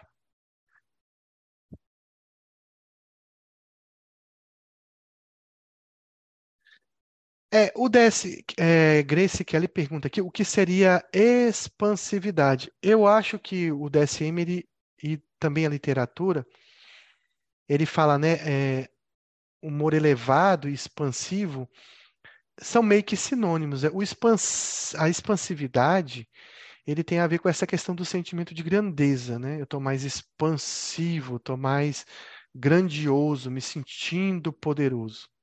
Né? Então, talvez sejam sinônimos que o DSM utiliza, mas tem mais a ver com essa questão da relação, né? De é, se sentir mais pleno, né? Mais poderoso, seria mais isso, e de expressar isso nas ideias e no comportamento.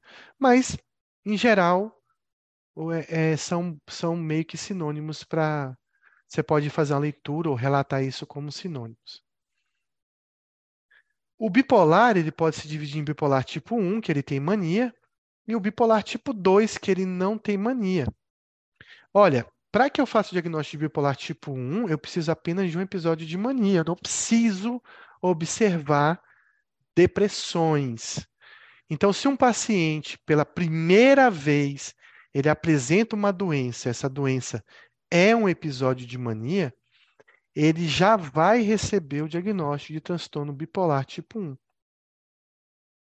Mas se o paciente apresenta pela primeira vez um episódio de hipomania, pelo DSM-5, você vai ter que esperar ele apresentar um episódio depressivo para você dizer que ele é um bipolar tipo 2. Então, o bipolar tipo 2, ele só é diagnosticado a partir de um segundo episódio. Eu preciso ver um episódio de hipomania e um episódio de depressão. O bipolar tipo 1, no primeiro episódio, se for mania, eu já posso fazer o diagnóstico. É claro que vocês estão analisando aí que se o primeiro episódio da doença for depressão, eu não consigo fazer diagnóstico de nada. Se o primeiro episódio da doença for depressão, eu preciso esperar ele fazer uma mania para dizer que ele é bipolar tipo 1 e precisa que ele apresente um episódio de hipomania para que eu faça o diagnóstico de bipolar tipo 2. Então, aí o que eu coloquei, bipolar tipo 1 não precisa de um episódio depressivo, bipolar tipo 2, ele além de não poder ter mania, porque se ele tiver um episódio de mania, ele vai ser reclassificado como tipo 1, ele também precisa de um episódio de depressão para ser classificado. Então, nesse caso, é tipo 1 porque ele não tem depressão, não tem os sintomas da depressão? No caso que a gente está vendo, ah. ele, tem, ele tem uma forma de depressão leve. Crônica, que a gente resolveu chamar não de depressão, mas de distimia. Uhum. E ele tem um episódio ali de, de euforia, que eu ainda vou analisar se ele fecha todos os critérios para dizer que é hipomania. Porque a gente está pensando que ele fez uma hipomania. Mas quando eu jogar nos critérios aqui, a gente vai talvez observar que ele não fez um episódio de hipomania. Tá? Então, eu estou colocando o diagnóstico de bipolar para talvez a gente fechar se realmente ele é bipolar ou não, porque a gente não deu o diagnóstico ainda. A gente está dando de um primeiro momento que parece um transtorno depressivo persistente, uma distimia, e desse segundo momento que a gente está pensando que pode ser bipolaridade. Tá? Mas a gente vai chegar no caso ainda e ver realmente se ele fez um segundo episódio, se ele fez um episódio de pulmonia. Ah, obrigado. Tá? Então, só falando aqui, o bipolar tipo 2, se em algum momento do curso de doença ele fizer um episódio de mania, ele é reclassificado no tipo 1. Então, o que define se um paciente é bipolar tipo 1 ou tipo 2 é o tipo de euforia. Né? Se for uma euforia muito intensa, uma mania ou uma elação, eu vou chamar de bipolar tipo 1. Se for uma euforia menor, uma hipomania, eu vou chamar de bipolar tipo 2. Não é o episódio depressivo que define. Então, o bipolar tipo 1, ele cursa com pelo menos um episódio de mania, o bipolar tipo 2 cursa com episódios de hipomania. Bom, como é que eu defino se um paciente tem mania ou se ele tem hipomania? Pela gravidade do episódio. Né? Então, tem sempre uma história que eu sempre conto. Se um paciente em hipomania entrar no vagão de um metrô e começar a conversar com a pessoa que está do lado, e essa pessoa não for um psiquiatra, e não conhecer essa pessoa, pode ser que essa hipomania passe despercebido. Fala assim, poxa, eu sentei do lado de um cara, tava, poxa, o cara estava super alegre, super animado com a faculdade, estava falante, o menino estava bem alegre, mas talvez eu fale, ah, não sei se ele estava doente, acho que não, acho que ele estava muito feliz. Agora, quando um paciente mania entra num vagão de um trem, se ele for conversar com alguém, todo mundo vai ver que ele é doente. Se ele falar em voz alta, todo vagão vai olhar e falar: epa, esse cara não está normal. Então, a mania ela é perceptível aos olhos, a hipomania ela é perceptível aos íntimos. A mania é perceptível a todos. A hipomania ela é perceptível aos íntimos. É por isso que o DSM-5, daqui a pouco eu vou trazer, ele pede para você ter informação colateral, para que você entreviste os familiares para realmente ver se aquele episódio foi um episódio de euforia mesmo, ou o paciente estava alegre por algum motivo e alguém pensou que era uma hipomania. Então, aqui é a história do vagão.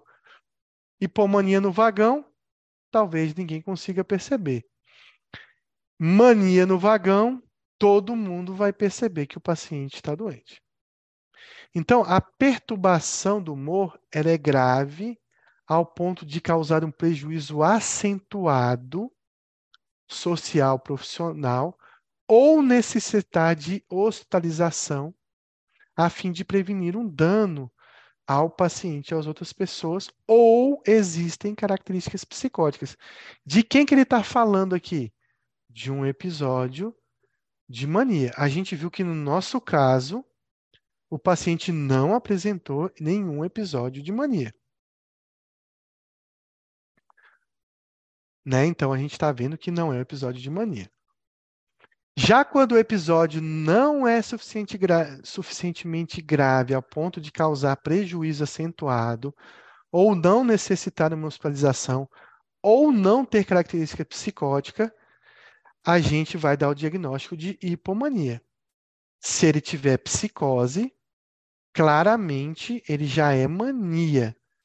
Se ele não tiver psicose e não for muito grave, o diagnóstico é de uma hipomania. O nosso paciente teve um período de euforia que não foi muito grave. Então, se a gente for pensar que ele teve algum episódio de euforia, parece que ele teve um episódio de hipomania.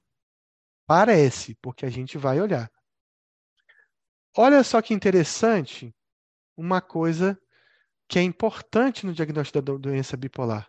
O episódio de euforia está associado a uma mudança clara no funcionamento, que não é característico do indivíduo quando ele está em eutimia, quando ele está assintomático. Existe uma observação que houve uma virada, que houve uma mudança. Então a gente tem que saber como o paciente é na eutimia. O pior desse paciente da nossa história é que ele nem tinha eutimia, ele passava a maioria do tempo deprimido. Mas a esposa notava que ele saía de uma depressão e passava um pouco do ponto. E esse ponto não era uma felicidade que ela considerava normal, né? Porque aí o paciente deprimido pode ficar feliz e a gente pensar, ah, está em euforia ela, esposa, notava que essa esse momento dele era um pouco além do que deveria. A perturbação do humor e do funcionamento são observados por outras pessoas. Então vejam, a hipomania ela é difícil de diagnosticar. A gente precisa confiar nas informações colaterais. A gente precisa informações de terceiros, informação da esposa, informação dos parentes desse paciente, para que a gente chegue num diagnóstico mais correto desse paciente. Então vamos olhar o caso dele.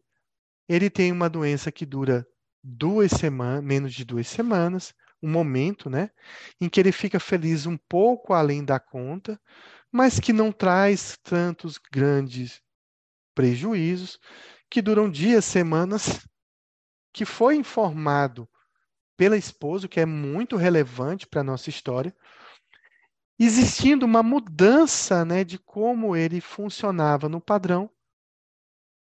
Então, existe uma mudança do funcionamento do padrão dele. Então, ele tem algumas características que realmente lembra hipomania. A hipomania, ela nunca é grave, ela nunca é hospitalizada passível de hospitalização e ela nunca é psicótica, está batendo muito com o que o paciente tinha. Mas vamos olhar então os sintomas dele. Olha, ele tinha um aumento de energia, né, um, e um humor elevado, mas ele ficava apenas loquaz e com aumento da libido. Então veja que ele tinha poucos critérios B, ele não tinha os três necessários, ele tinha apenas dois necessários.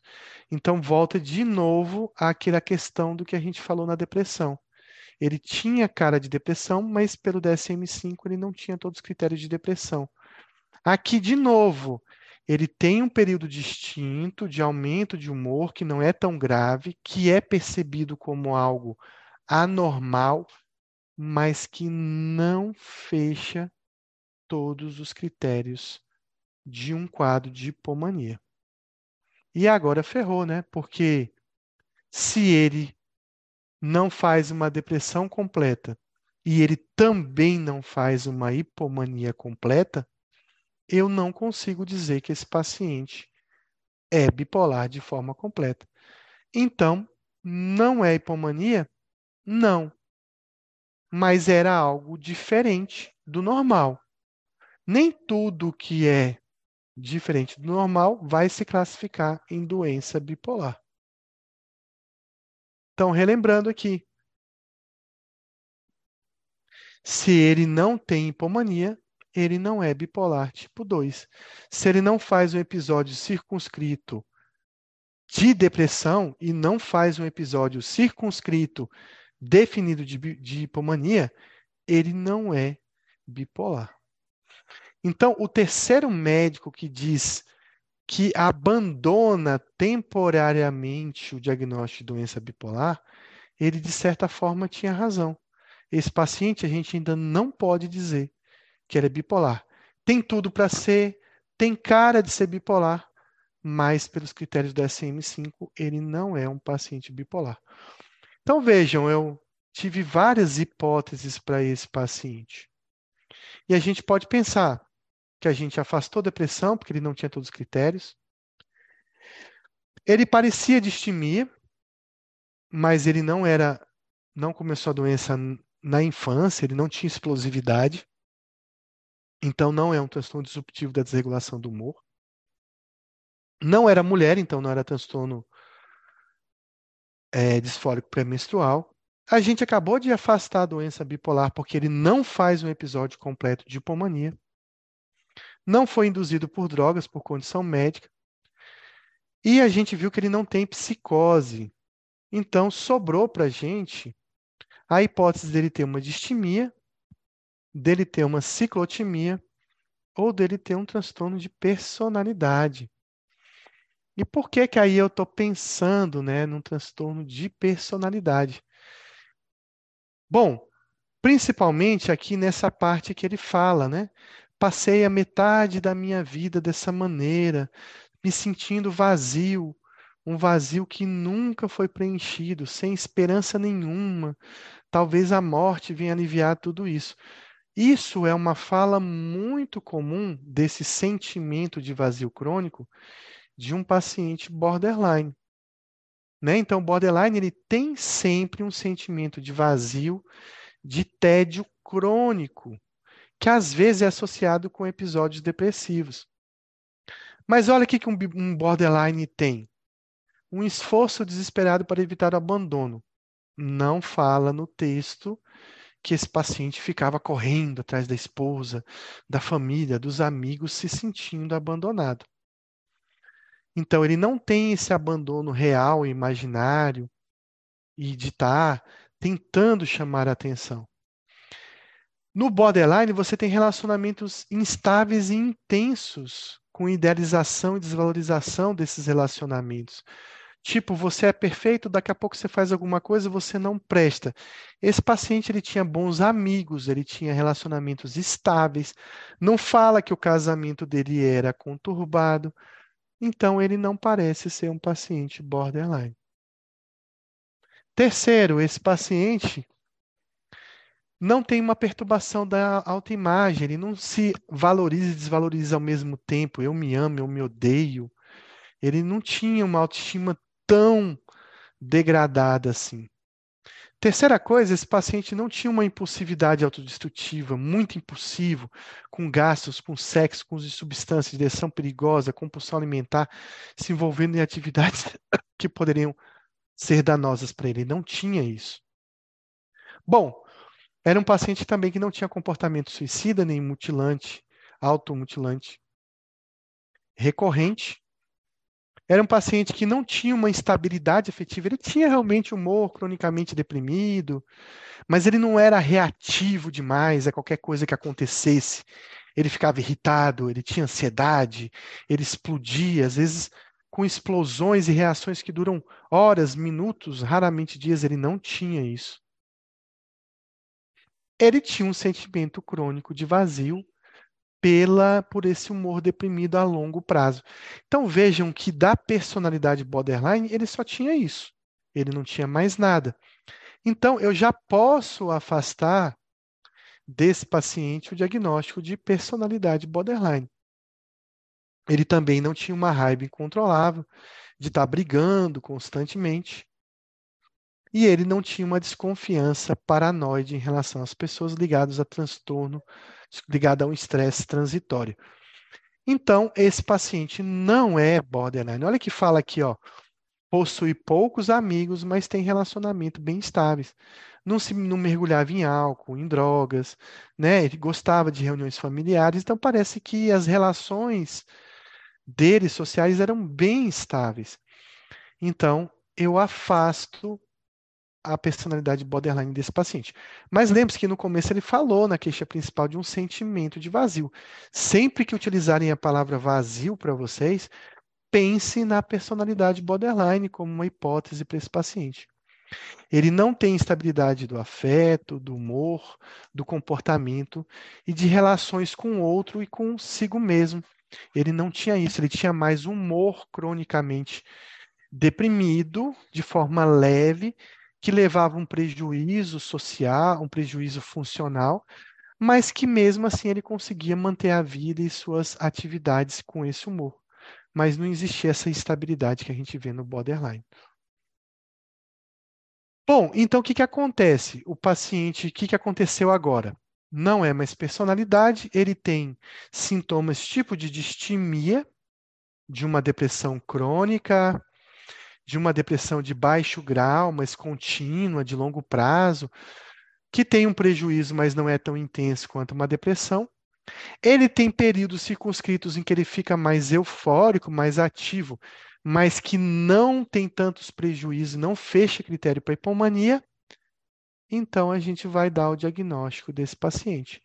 E esse é um diagnóstico que pouca gente dá porque é mais fácil classificar esse paciente com bipolaridade. E esse é um diagnóstico de ciclotimia, que é uma forma leve, é o bipolar tipo 3. Tem o tipo 1, tipo 2, esse é o bipolar tipo 3, mas a gente não chama de bipolar, a gente chama de ciclotimia. É um paciente que nasceu com genética de bipolar, vocês vejam que ele tinha lá a mãe e o pai depressivos, um tio com doença bipolar, mas é como se ele não tivesse nascido com todos os genes para gerar depressões intensas e para gerar hipomanias intensas. Ele apenas faz um quadro subliminar dos dois, e isso é um diagnóstico de ciclotimia. Então, ele tem sintomas hipomaníacos e sintomas depressivos, mas os sintomas são insuficientes em termos de número, de gravidade, de abrangência ou de duração. Ele tinha muito mais sintomas insuficiência em termos de número e de gravidade dos sintomas, né? Olha que interessante. Ele tem o tempo suficiente para dar o diagnóstico de ciclotimia. Ele tem mais de dois anos de doença em que ele passou pelo menos 50% do tempo doente. E ele tem muito mais do que dois anos e muito mais do que 50% do tempo doente. Quando é crianças e adolescentes, eu levo esse critério para um ano apenas. E os sintomas estiveram presentes na vida desse sujeito o tempo todo, né, o que é o critério A de ciclotimia. Vejam que nos últimos períodos ele quase não passava dois meses sem apresentar esses sintomas de depressão, de tristeza leve, com alguns períodos que ele fazia uma euforia mais leve também. Então, ele tinha realmente uma continuidade dos sintomas, que é, também faz parte do critério A. Então, esse é um paciente, né, que ele não fecha os critérios para depressão maior, ele não fecha os critérios para uma mania, nem para uma hipomania definida, mas ele fica dentro dessas síndromes depressivas e meio eufóricas, mas que não fecha o critério nem para o polo de depressão unipolar, nem para o polo de bipolaridade. Tem vários pacientes que a gente fica na dúvida que é bipolar. E a gente fica na dúvida e fala, poxa, mas será que foi pulmonia mesmo? Será que foi depressão mesmo? E a gente fica nessa dúvida e esquece que a gente pode dar um diagnóstico para esse paciente. E o diagnóstico é de ciclotimia. Ah, professor, mas lá na frente ele fez o episódio de mania. Aí tudo bem, você reclassifica o seu paciente. Mas a gente costuma ir logo agravando o quadro, dizendo que ele é bipolar. Né, que é mais fácil até para tratar ou para dizer para o paciente. Mas a gente tem que lembrar dos outros diagnósticos possíveis e a ciclotimia existe como prevalência, como doença descrita, mas a gente faz tão pouco esse diagnóstico. Então é um paciente, né, que também a gente vai fazer de diagnóstico diferencial com quadros psicóticos, com quadros de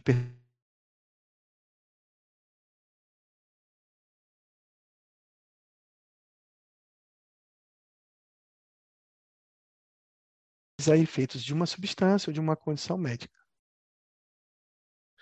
Existe um sofrimento e um prejuízo, claro, óbvio, para que eu faça o diagnóstico de uma doença psiquiátrica, eu preciso ter sofrimento e prejuízo. Esse paciente tinha bastante sofrimento e prejuízo, mas talvez em termos de gravidade ele não tinha tanto prejuízo quanto um bipolar.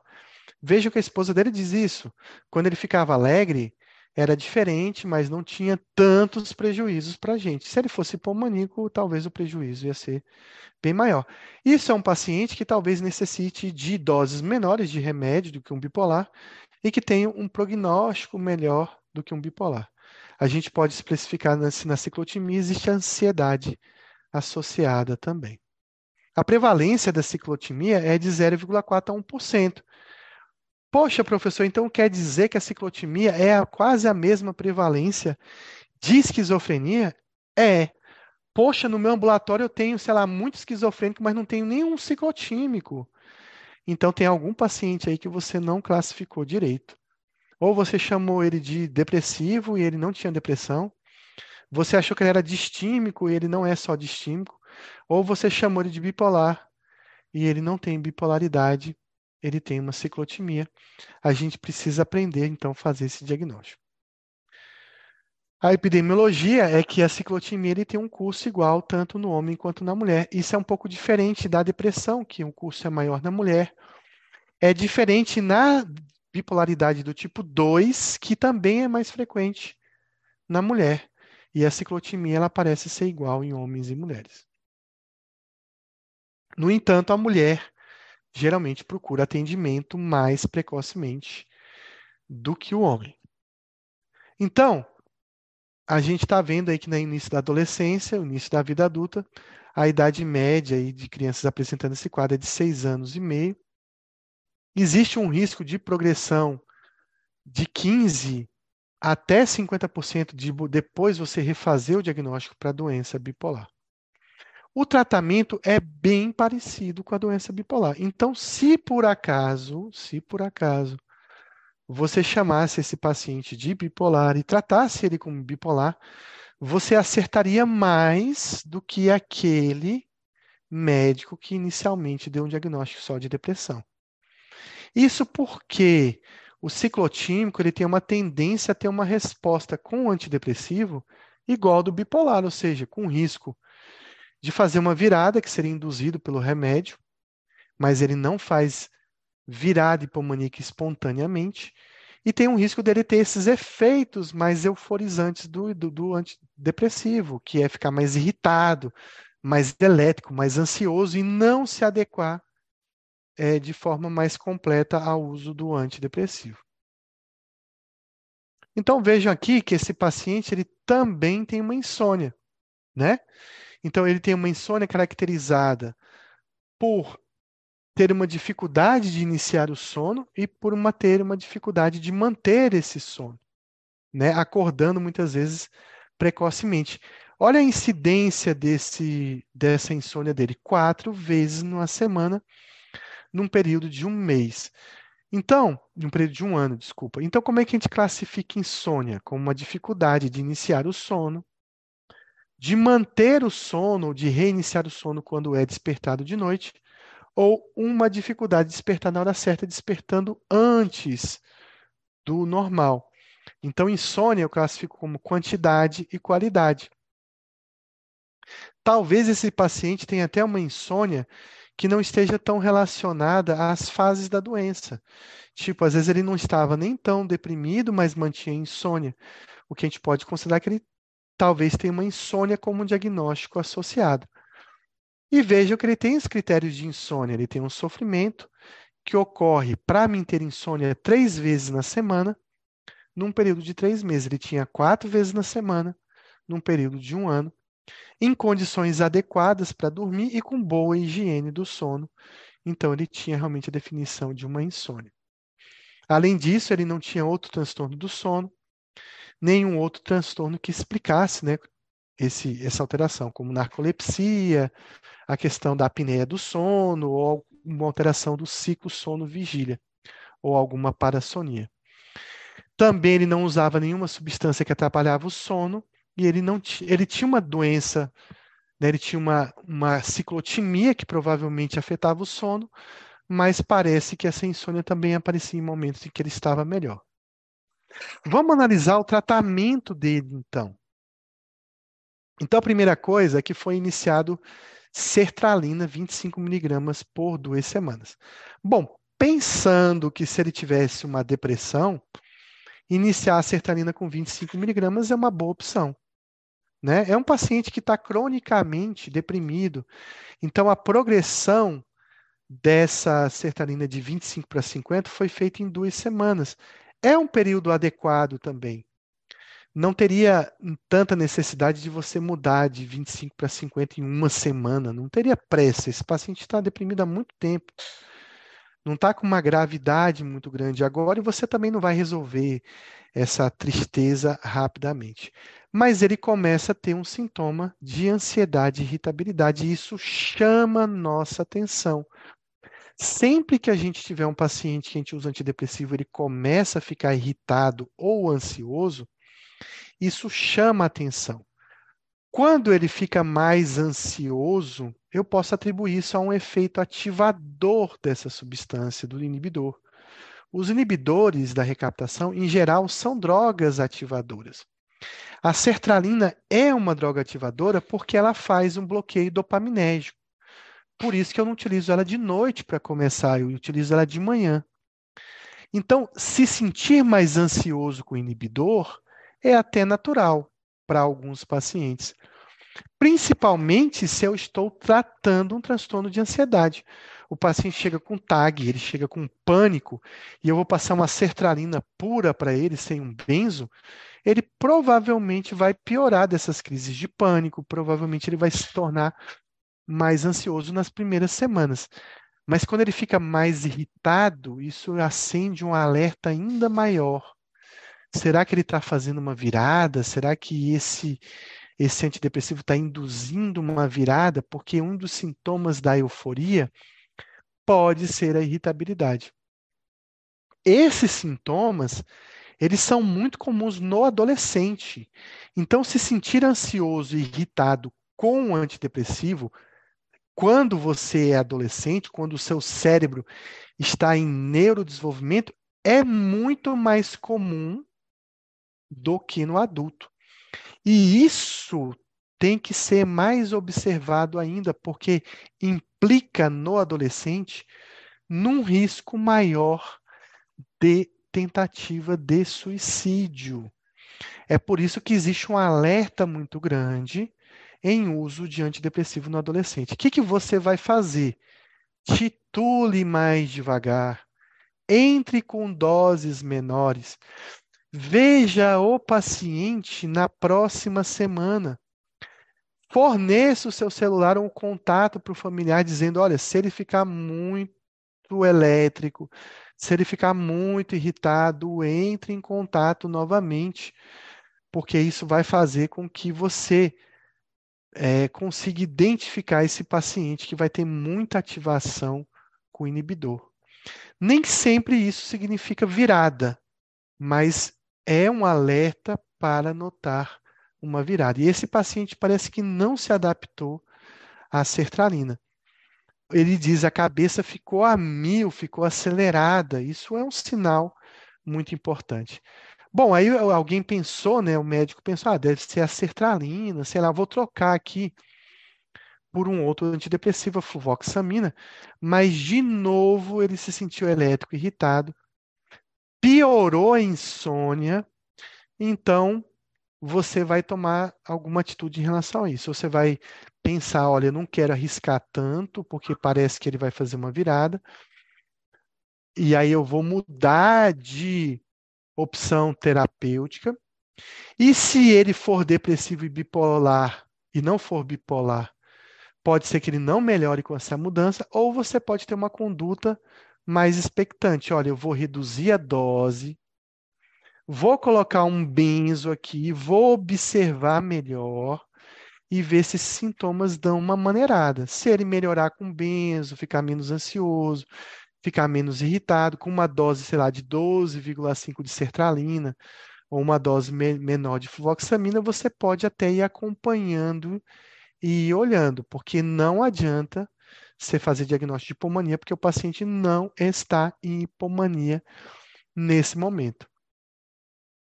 Nessa época, ele havia recebido um diagnóstico de depressão.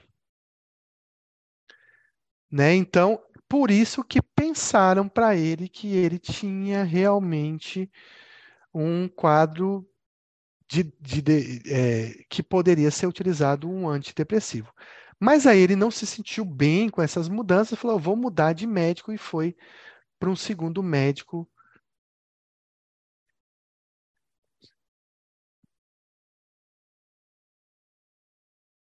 Só um instantinho.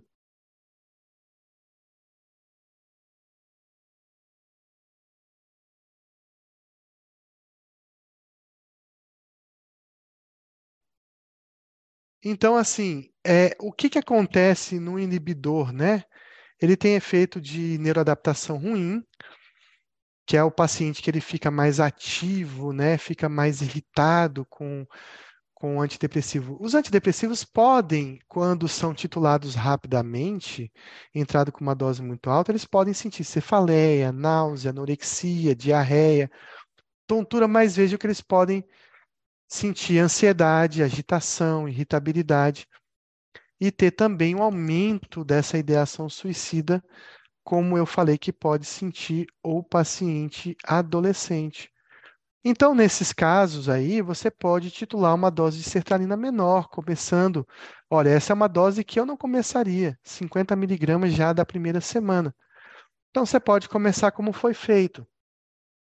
Duas semanas 25, depois passando para 50 miligramas. Você pode começar com 25 miligramas, a depender do caso, e manter nos primeiros 30 dias.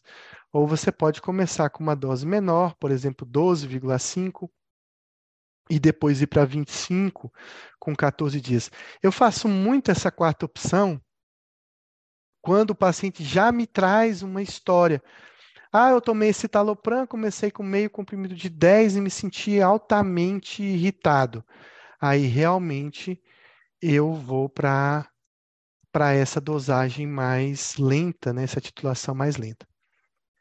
Algumas situações podem lembrar o paciente a ter realmente ser bipolar. Então, fique alerta quando você estiver tratando de um paciente deprimido, em que o início dessa depressão foi muito rápido, ou foi precoce, começou muito cedo.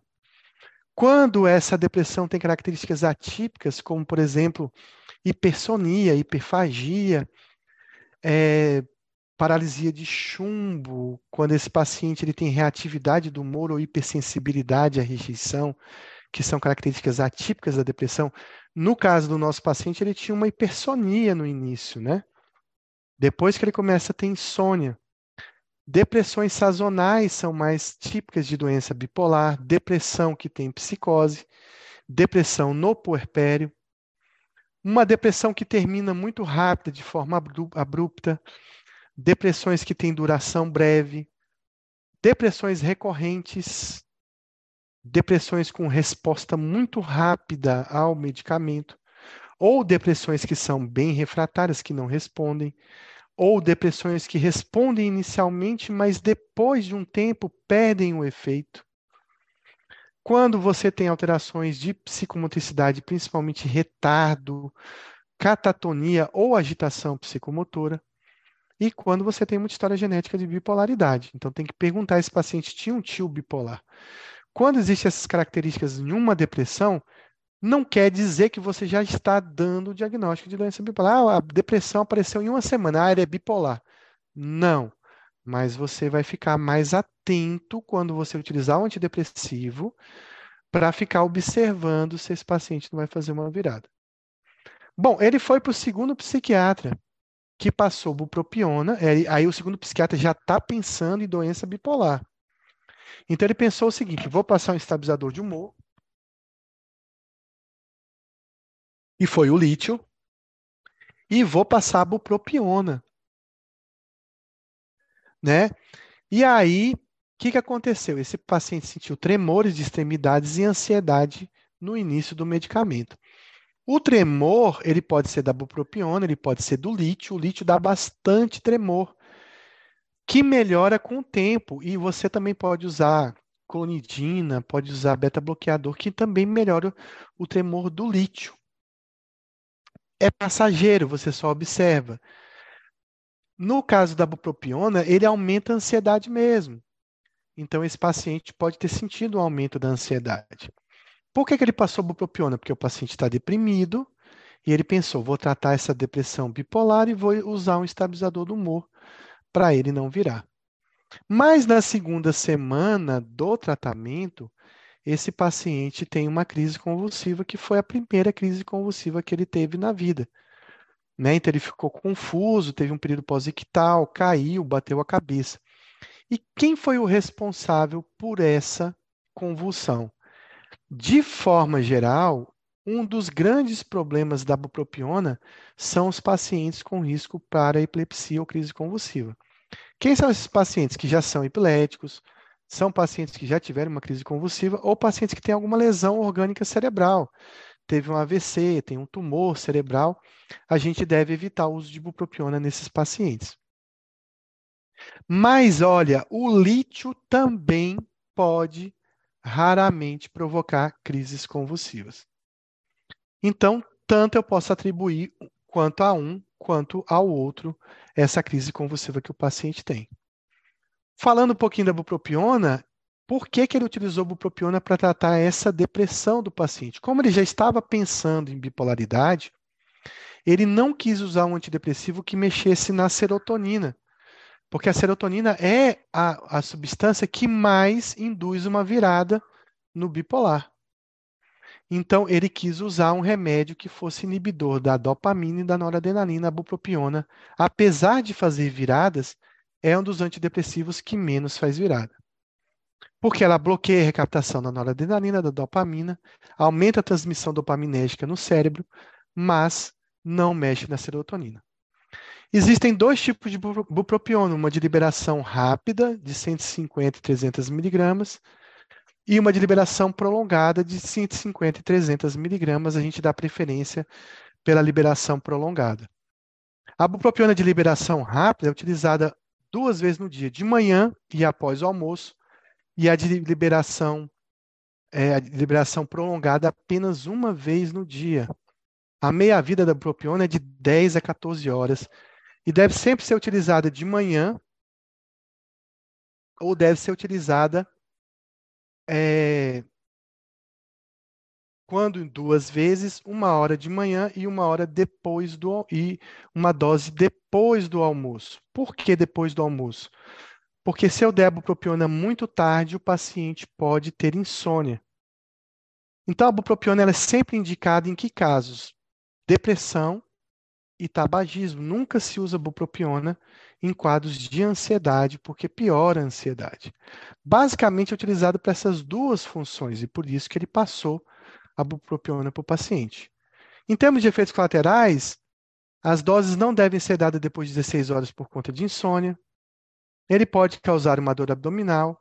O principal risco é de uma convulsão em pacientes que são suscetíveis em doses acima de 450 miligramas. Veja que ele usou 150 miligramas.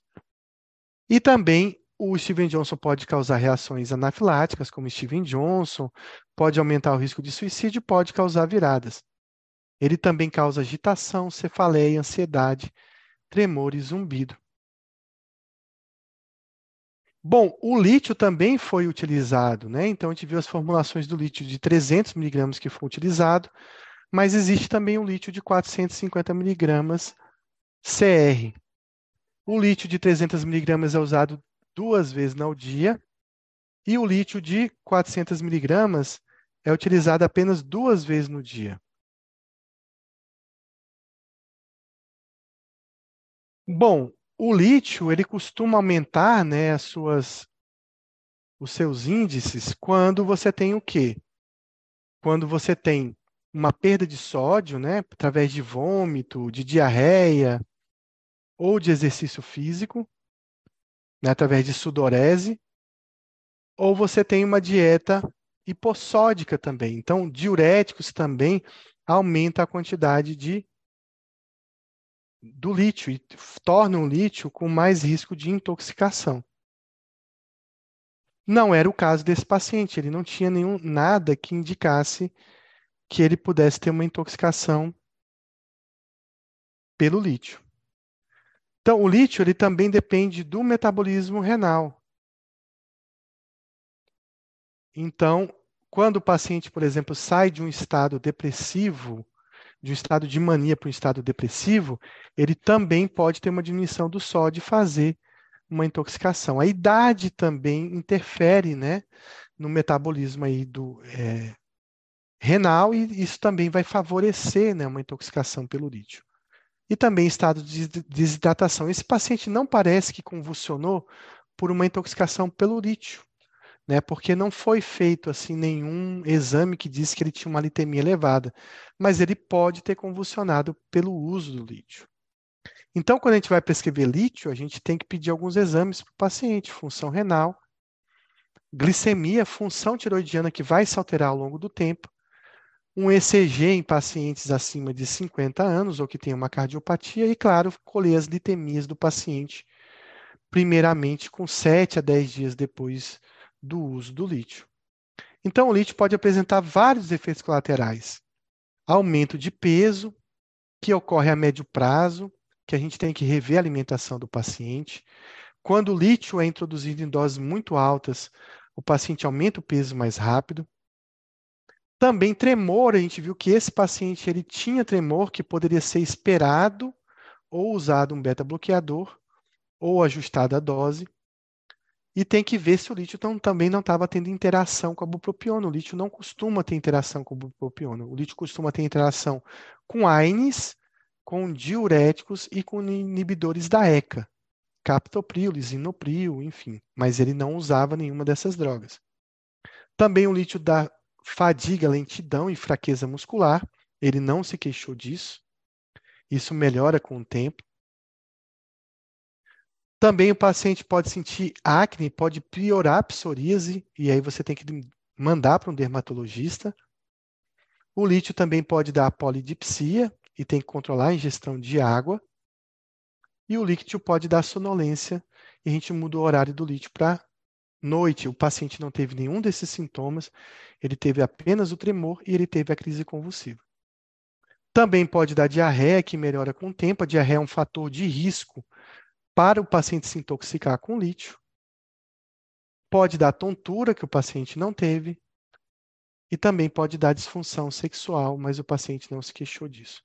Mas se a gente for ver os efeitos tóxicos do lítio, a gente vai ver aqui, entre todos, a crise convulsiva. Então, pode ser que de forma rara esse paciente tenha apresentado uma crise convulsiva pelo lítio. Então, por isso que talvez o terceiro psiquiatra tenha trocado a medicação. Quando a gente vai ver efeito colateral do lítio, é uma lista muito grande. A gente não vai decorar, a gente vai ter que olhar na bula para saber o que o paciente teve. Então, o terceiro psiquiatra ele pensou no que a gente pensou. Olha, esse cara ainda não é bipolar, ele não tem critérios para bipolaridade, mas ele tem ciclotimia. E ciclotimia eu vou tratar com o quê? Com remédios para bipolaridade. Então ele resolveu utilizar uma medicação diferente de tudo que foi utilizada. E ele utilizou a lurazidona, 20 miligramas ao jantar. Por que 20 miligramas? Porque a durazidona ela tem formulações de 20, 40 e 80. E ele entrou com a dose mínima, claro. Por que durante o jantar? Porque a lurazidona ela só é absorvida com alimento. Se você der com o estômago vazio, ela não funciona. E por que ele optou pela durazidona? Ele optou por um antipsicótico que tem altamente comprovado um efeito antidepressivo. Quais são os antipsicóticos com mais efeito antidepressivo? Lurazidona, quetiapina e olanzapina. E a lurazidona vem ganhando muito espaço no tratamento da doença bipolar. Como ele tinha essa fase da ciclotimia muito deprimido, ele optou por utilizar não um antidepressivo, que o paciente já tinha tido vários efeitos colaterais, mas sim utilizar um antipsicótico com efeito antidepressivo. Ele teve sedação e náuseas, que é comum com a lurazidona, se você for olhar na bula, mas que melhora nas primeiras semanas. Então, o paciente esperou e manteve o remédio. Não só usando a lurazidona, ele usou a lamotrigina. Por que, que ele optou pela lamotrigina? Porque é um anticonvulsivante que também tem um efeito antidepressivo importante, principalmente em profilaxia, não para tratar esse episódio atual de depressão, mas para tratar as depressões que virão. E, de certa forma, a lurazidona e a lamotrigina vão estar tá protegendo ele também desses estados de pequenas euforias que ele tem, que nem são hipomanias. Também vão ajudar no controle desses episódios.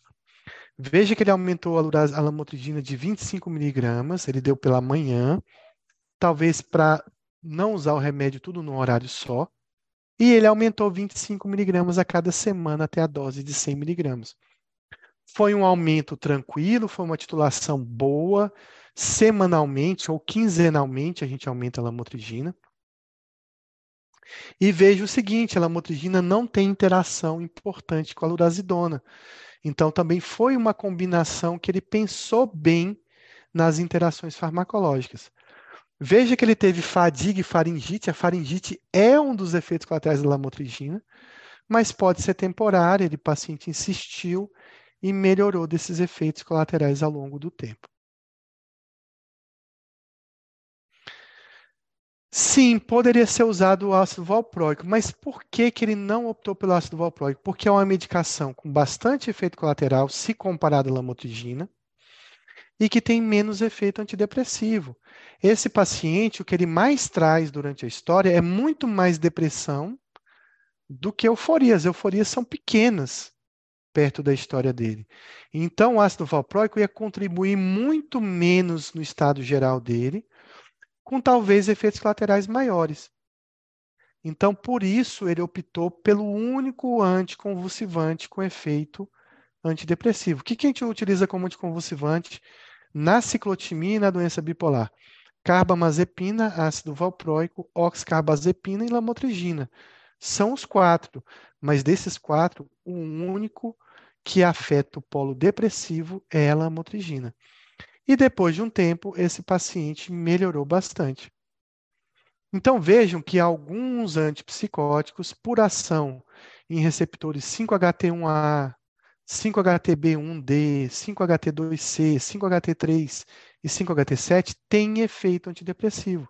E a gente tem a quetiapina, clozapina, lanzapina, lurazidona, risperidona e aripiprazol. Desses eu chamo a atenção para a quetiapina, lurazidona e olanzapina como os mais antidepressivos, que foi o que ele fez a opção. Olha, a lurazidona vai até dose de 120, ele começou com 20. É um antipsicótico bom, que tem um efeito antipsicótico, um estabilizador de humor, dá pouca sedação, é muito bom para manutenção. Ele tem o defeito de ser caro, ele tem um bom efeito antidepressivo, só funciona se ingerido com alimentos e que funciona bem na psicose, doença bipolar, depressão e na impulsividade. Como o paciente tinha ciclotimia, ele se encaixava muito bem nesse diagnóstico aí, é, no mesmo tratamento que eu faria para doença bipolar. Então, ele dá um pouco de sedação, ele aumenta levemente o metabolismo, tem poucos efeitos extrapiramidais, risco de arritmia baixo, é um remédio que afeta pouco as funções do paciente, a sexualidade, e tem um efeito antidepressivo muito importante, por isso a escolha dele para lurazidona. Já a lamotrigina, ela é aprovada para a doença bipolar e para vários tipos de convulsão. Então, como o paciente é ciclotímico, a gente utiliza a lamotrigina, porque ele é utilizado na depressão bipolar, é utilizado como adjuvante de segunda linha em combinação para profilaxia de pulmonia e mania, por isso que ele ia ajudar também naquele episódio de euforia do paciente. Lembrar que a lamotrigina também pode ser utilizado na psicose, na esquizofrenia refratária. Tem uma certa ação na dor neuropática, mas não é muito utilizada. E como adjuvante também na depressão unipolar e também em vários tipos de epilepsia, como monoterapia. Então, a lamotrigina foi escolhida justamente por essa ação de bipolaridade. O paciente era ciclotímico, então ele ia ter um benefício com a lamotrigina. A lamotrigina tem muito mais efeito profilático do que agudo, por isso que ele utilizou a lurazidona para o momento e a lamotrigina para uma combinação no futuro para evitar essas depressões do paciente. Então tem muito mais ação profilática, tanto dos episódios de depressão, principalmente, mas uma pequena colaboração nos episódios de euforia também. Então vários estudos mostram isso, né? Também ele melhora bastante a cognição e a identificação psicomotora em relação aos outros anticonvulsivantes. Ele tem menos esses efeitos colaterais. Então, ó, 48% dos pacientes com depressão melhoraram com a lamotrigina. É, os que demonstraram ação moderada foi de 20%, e eles também melhoram os quadros de hipomania e os quadros maníacos desse paciente. Ele também é controverso, mas na doença bipolar ele tem uma ação que algumas literaturas dizem ser boas na ciclagem rápida e nos estados mistos, mas isso ainda é controverso. Eu geralmente costumo utilizar lamotrigina nesses casos, porque se também não causar melhora, piora não vai causar. Então vejam três literaturas que são distintas em relação à lamotrigina no ciclador rápido nos estados mistos. Já uh, o, o Schatzberg fala que ele é muito bom na ciclotimia, na depressão unipolar e no transtorno esquizoafetivo, por isso que a lamotrigina foi utilizada para esse caso. Mas qual é o problema da lamotrigina? É o paciente fazer Steven Johnson. E a, o Steven Johnson ele está bastante relacionado à titulação. Então começa a lamotrigina devagar, a cada semana ou a cada duas semanas, faça a titulação. Quando ele chega à dose de 100 miligramas, aí você pode titular de 50 em 50 ou até de 100 em 100. Então, mais para frente, você consegue titular em doses maiores até chegar numa fase de 300, a, de 200 a 400 miligramas são as fases mais terapêuticas. Mas esse paciente em questão, ele melhorou com 100 miligramas de lamotrigina. Lembrar que se o paciente em qualquer nível desse, ele tiver um rash cutâneo, ou prurido, você deve interromper rapidamente a lamotrigina e observar. Se for um racha intenso, vale a pena usar um antihistamínico com corticoide e encaminhar rapidamente para um dermatologista. Então, a lamotrigina, ela também é dada em dose única diária, tem uma meia-vida de 29 horas, ela tem interação com álcool, sempre que for retirado em pacientes epiléticos, deve ser retirado lentamente, não é o caso de um paciente bipolar, e ele não necessita dosagem sérica. Tem algumas interações que são importantes com a lamotrigina, que não foi o caso do paciente. Mas olha, quando você utilizar ácido valproico, titure lentamente a lamotrigina, porque ela aumenta em 50% os níveis de lamotrigina, aumentando o risco de um Steven Johnson. E quando for sertralina, você vai aumentar é, a sertralina aumenta em 25% os níveis de lamotrigina. São duas medicações que eu devo ter bastante atenção quando eu vou utilizar a lamotrigina. No caso do nosso paciente, não tinha nenhum problema com esse uso. Algumas substâncias reduzem a lamotrigina, como a carbamazepina, primidona e fenobarbital, ele não utilizava nada disso. Eu vou passar aqui esse slide para falar dos efeitos colaterais então, mais comuns são ataxia, cefaleia, diplopia, distúrbio gastrointestinal, insônia, o racho cutâneo que a gente tem que ter cuidado. E algumas vezes esse paciente pode ter o que eu falei, que é a questão da faringite, né, que nem está escrito aqui, mas a faringite também é vista em alguns pacientes. O Stoll fala muito nessa faringite. Lembrar que o paciente pode ter um rash benigno, você pode até voltar ao tentar lamotrigina, a incidência de Steven Johnson é de 1 para 1.000 em adultos, mas ela é menor em crianças. Então, crianças cuidado com a lamotrigina, tem que titular bem mais lentamente. Todo paciente que usa lamotrigina deve evitar no começo uma exposição solar, pelo aumento do risco, deve ter uma fotodermia com a, a lamotrigina. Então, peço o paciente usar protetor solar e evitar realmente banhos de sol. Então, vejo que esse paciente melhorou com a lamotrigina e lurazidona. Depois foi feita uma tentativa de melhorar a insônia dele com 10 miligramas de zolpidem. Só que ele dormia poucas horas, ele dormia em 4 a 6 horas, 4 horas apenas. Isso porque o zolpidem é uma droga indutora do sono, mas não é uma droga que faz uma manutenção do sono.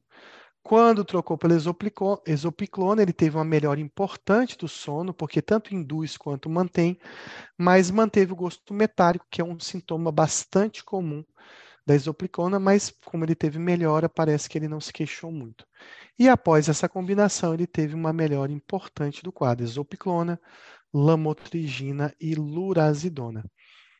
Vou abrir para dúvidas sobre esse caso para comentários, se vocês acharem interessante esse tipo de discussão. E aí vamos ver o que vocês têm aí para nos falar e discutir em relação ao que a gente viu.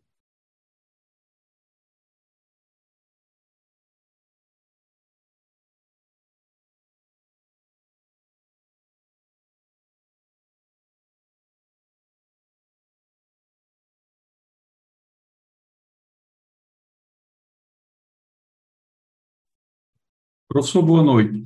Na troca do, do Zolpidem 10 miligramas pelo prisma, né, isoplicona de 3 miligramas, precisa fazer o desmame dessa, do Zolpidem? Como é que o senhor faz na prática isso aí?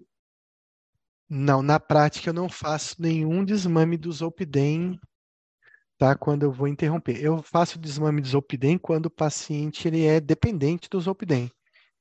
Como ali parece que ele usou alguns dias, né? Eu poderia fazer interrupção. E como eu também estava trocando por uma droga que também age sobre o mesmo receptor, né, que é sobre o receptor ômega do GABA, não tem necessidade de fazer a troca. Outra coisa é que o Zolpidem tem uma meia-vida de 4 a 6 horas. Então, de certa forma, todo paciente que faz Zolpidem faz retirada abrupta, né? Ele toma de noite, de dia ele já não tem mais a medicação.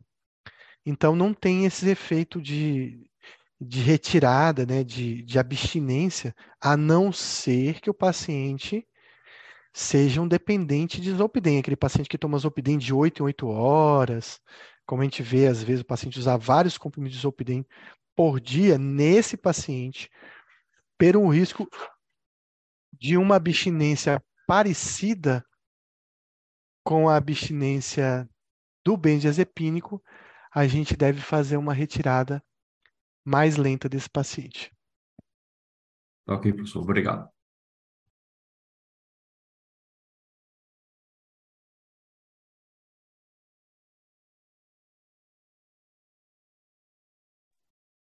Professor, no caso de um paciente do SUS, por exemplo, na ciclotimia, o que, que eu poderia usar? Acho que geralmente de estabilizador de humor que tem pelo SUS é o lítio, um ácido valproico, uma carbamazepina, e eh, eu acho que é, de antipsicótico, uma risperidona, um aldol, geralmente é, que tem disponível pelo SUS. O que que no caso da ciclotimia a gente poderia estar tá usando como opção, assim? Boa pergunta, Grace. É, olha, eu acho que nesse caso específico, ele deve ter convulsionado mais pela bupropiona e não tanto pela pelo lítio, né? O lítio dá convulsão, mas é mais raro. Então, talvez se eu não tivesse a opção de usar a lamotrigina e a lurazidona, que é cara, eu tentaria manter o lítio para ele. Né? Eu tentaria manter o lítio. É, basicamente, eu ficaria no lítio, porque ele tem muito mais sintomas depressivos do que sintomas de elação. Então, eu acho que o lítio poderia funcionar em monoterapia. Não acho que para esse paciente a risperidona traria grandes benefícios. Eu acho que a risperidona traria mais efeitos colaterais do que benefício, né? Talvez é se fosse risperidona em baixas doses. E aí eu estou falando de risperidona em meio miligrama, no máximo uma miligrama. Eu não tentaria o ácido valproico, porque traria pouco benefício na depressão dele. Não tentaria um outro anticonvulsivante, não. E poderia você partir para um tratamento com medicação de alto custo, que tem na, nas, nas redes né, fornecidas pelo SUS. Então, talvez uma ziprasidona, talvez uma olanzapina, talvez uma quetiapina poderia trazer benefício para esse paciente. Eu acredito Muito obrigada. que a quetiapina, ela tem na rede pública, tá? se eu não me engano. A quetiapina tem. Sim, a quetiapina, a olanzapina também a gente consegue no alto custo pelo SUS. É, eu tentaria isso. Eu não faria nenhum tratamento de, assim, pensando que o tratamento é bem parecido com doença bipolar, para prevenir quadros de, de euforia. Eu acho que a euforia ali é o menos importante ali nele. Você vê que ele tem até pouco prejuízo. O que mais preocupa nesse paciente em si é a questão das depressões. O que você também poderia tentar é talvez um antidepressivo mais leve associado ao lítio. Usar doses baixíssimas de inibidores para ver se ele não fica tão irritado, tão, é, digamos, é, elétrico com antidepressivo. Você poderia tentar uma mirtazapina se tivesse no SUS, uma dose baixa, uma trazodona, você poderia tentar também. Não acho que teria grandes benefícios com carbamazepina, com ácido valproico. Seriam assim as últimas opções para esse paciente. Então acho que o lítio ficaria bem. A lamotrigina também até 100 miligramas não ficaria tão cara para esse paciente. E se ele tivesse um benefício com essa substância, mesmo no SUS, às vezes ele vai buscar tentar comprar porque o benefício é muito grande, a melhora funcional é muito grande. Então eu tentaria isso. Tiraria a bupropiona, manteria o lítio, observaria se ele vai ter uma segunda crise convulsiva, né, que o lítio é mais raro de dar, ajustaria a litemia dele e observaria. Acho que a manutenção do lítio seria uma opção nesse caso. Ô professor, é, eu acabei observando que o senhor citou algumas medicações que trata também a bipolaridade e a ciclotímia, no caso, né? Qual a diferença, tipo, quetiapina e lítio? É, tem gente que utiliza na bipolaridade. E na lipotímia, o senhor utilizaria o quê? Doses mais baixas ou não? O que que, qual, qual, o que que mudaria? Só mudaria o diagnóstico? Olha, a, o transtorno ciclotímico é um transtorno subliminar né? É uma forma subliminar de bipolaridade. Então, você espera um paciente menos grave e que talvez responda a doses menores de quetiapina, por exemplo, que você responderia talvez na doença bipolar. Você precisaria de mais combinações e de doses mais efetivas. No caso do lítio, o lítio ele é sempre ditado pelas litemias no nível sérico do paciente. Então, independente se é depressão, independente se é ciclotimia ou doença bipolar, você tem que ajustar o lítio para a dosagem sérica que você quer, que é de 0,6 a 1,2 miliequivalentes. Isso é só é feito através das litemias do paciente. Agora, claro, que também você observa na descrição do lítio que, como potencializador de depressão, ele parece funcionar em litemias menores.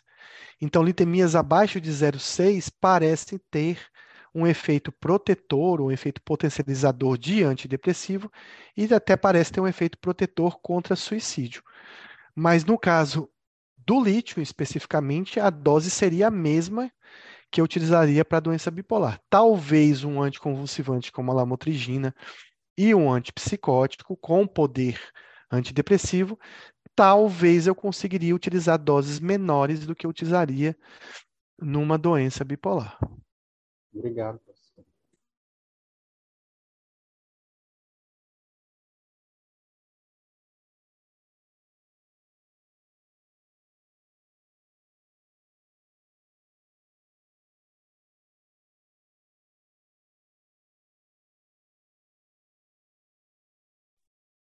Vamos ver se tem mais alguma dúvida. Espero que vocês tenham gostado desse formato, porque a gente acabou discutindo um pouco de psicopatologia, de clínica, de prognóstico, de diagnóstico diferencial, e a gente discutiu muito essa questão dos medicamentos, né? É, e claro que se vocês aí que estão no grupo, né, conseguirem assistir às aulas base de psicopatologia que estão no portal e de psicofarmacologia, vai, esses casos que a gente vai trazer nas próximas aulas, vai funcionar bastante a nossa discussão. Próxima aula, nós traremos de novo um transtorno de humor, né, diferente do que a gente está vendo agora, para a gente discutir tratamento. Talvez um ou dois casos para a gente discutir de novo transtorno de humor. Então, o que, que vai acontecer? Lá no portal vai aparecer uma aula de depressão e uma aula de, do espectro de depressão e todas as aulas do espectro de doença bipolar.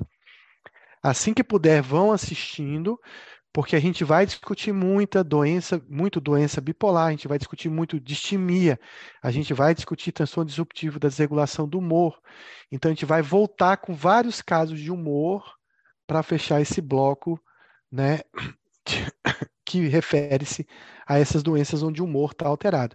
Sempre voltando nas medicações, no benzo, nas medicações para insônia, nas medicações antidepressivas e estabilizadoras do humor.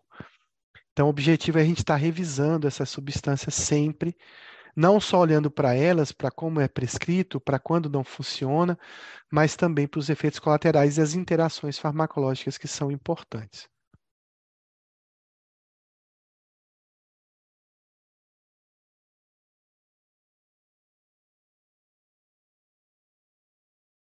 Então aguardem a próxima aula, talvez não será na próxima segunda, eu vou avisar no grupo, a gente vai dar um prazo aí pelas festas juninas e a gente vai estar voltando na outra semana, mas eu vou enviar para vocês com antecipadamente uma semana todos os casos clínicos para vocês lerem antes e já chegarem na aula com todas as dúvidas que vocês têm. Agradeço a todos aí que aguardaram até o final. Muito boa noite, boas festas aí de São João a todos. Bom descanso aí para vocês.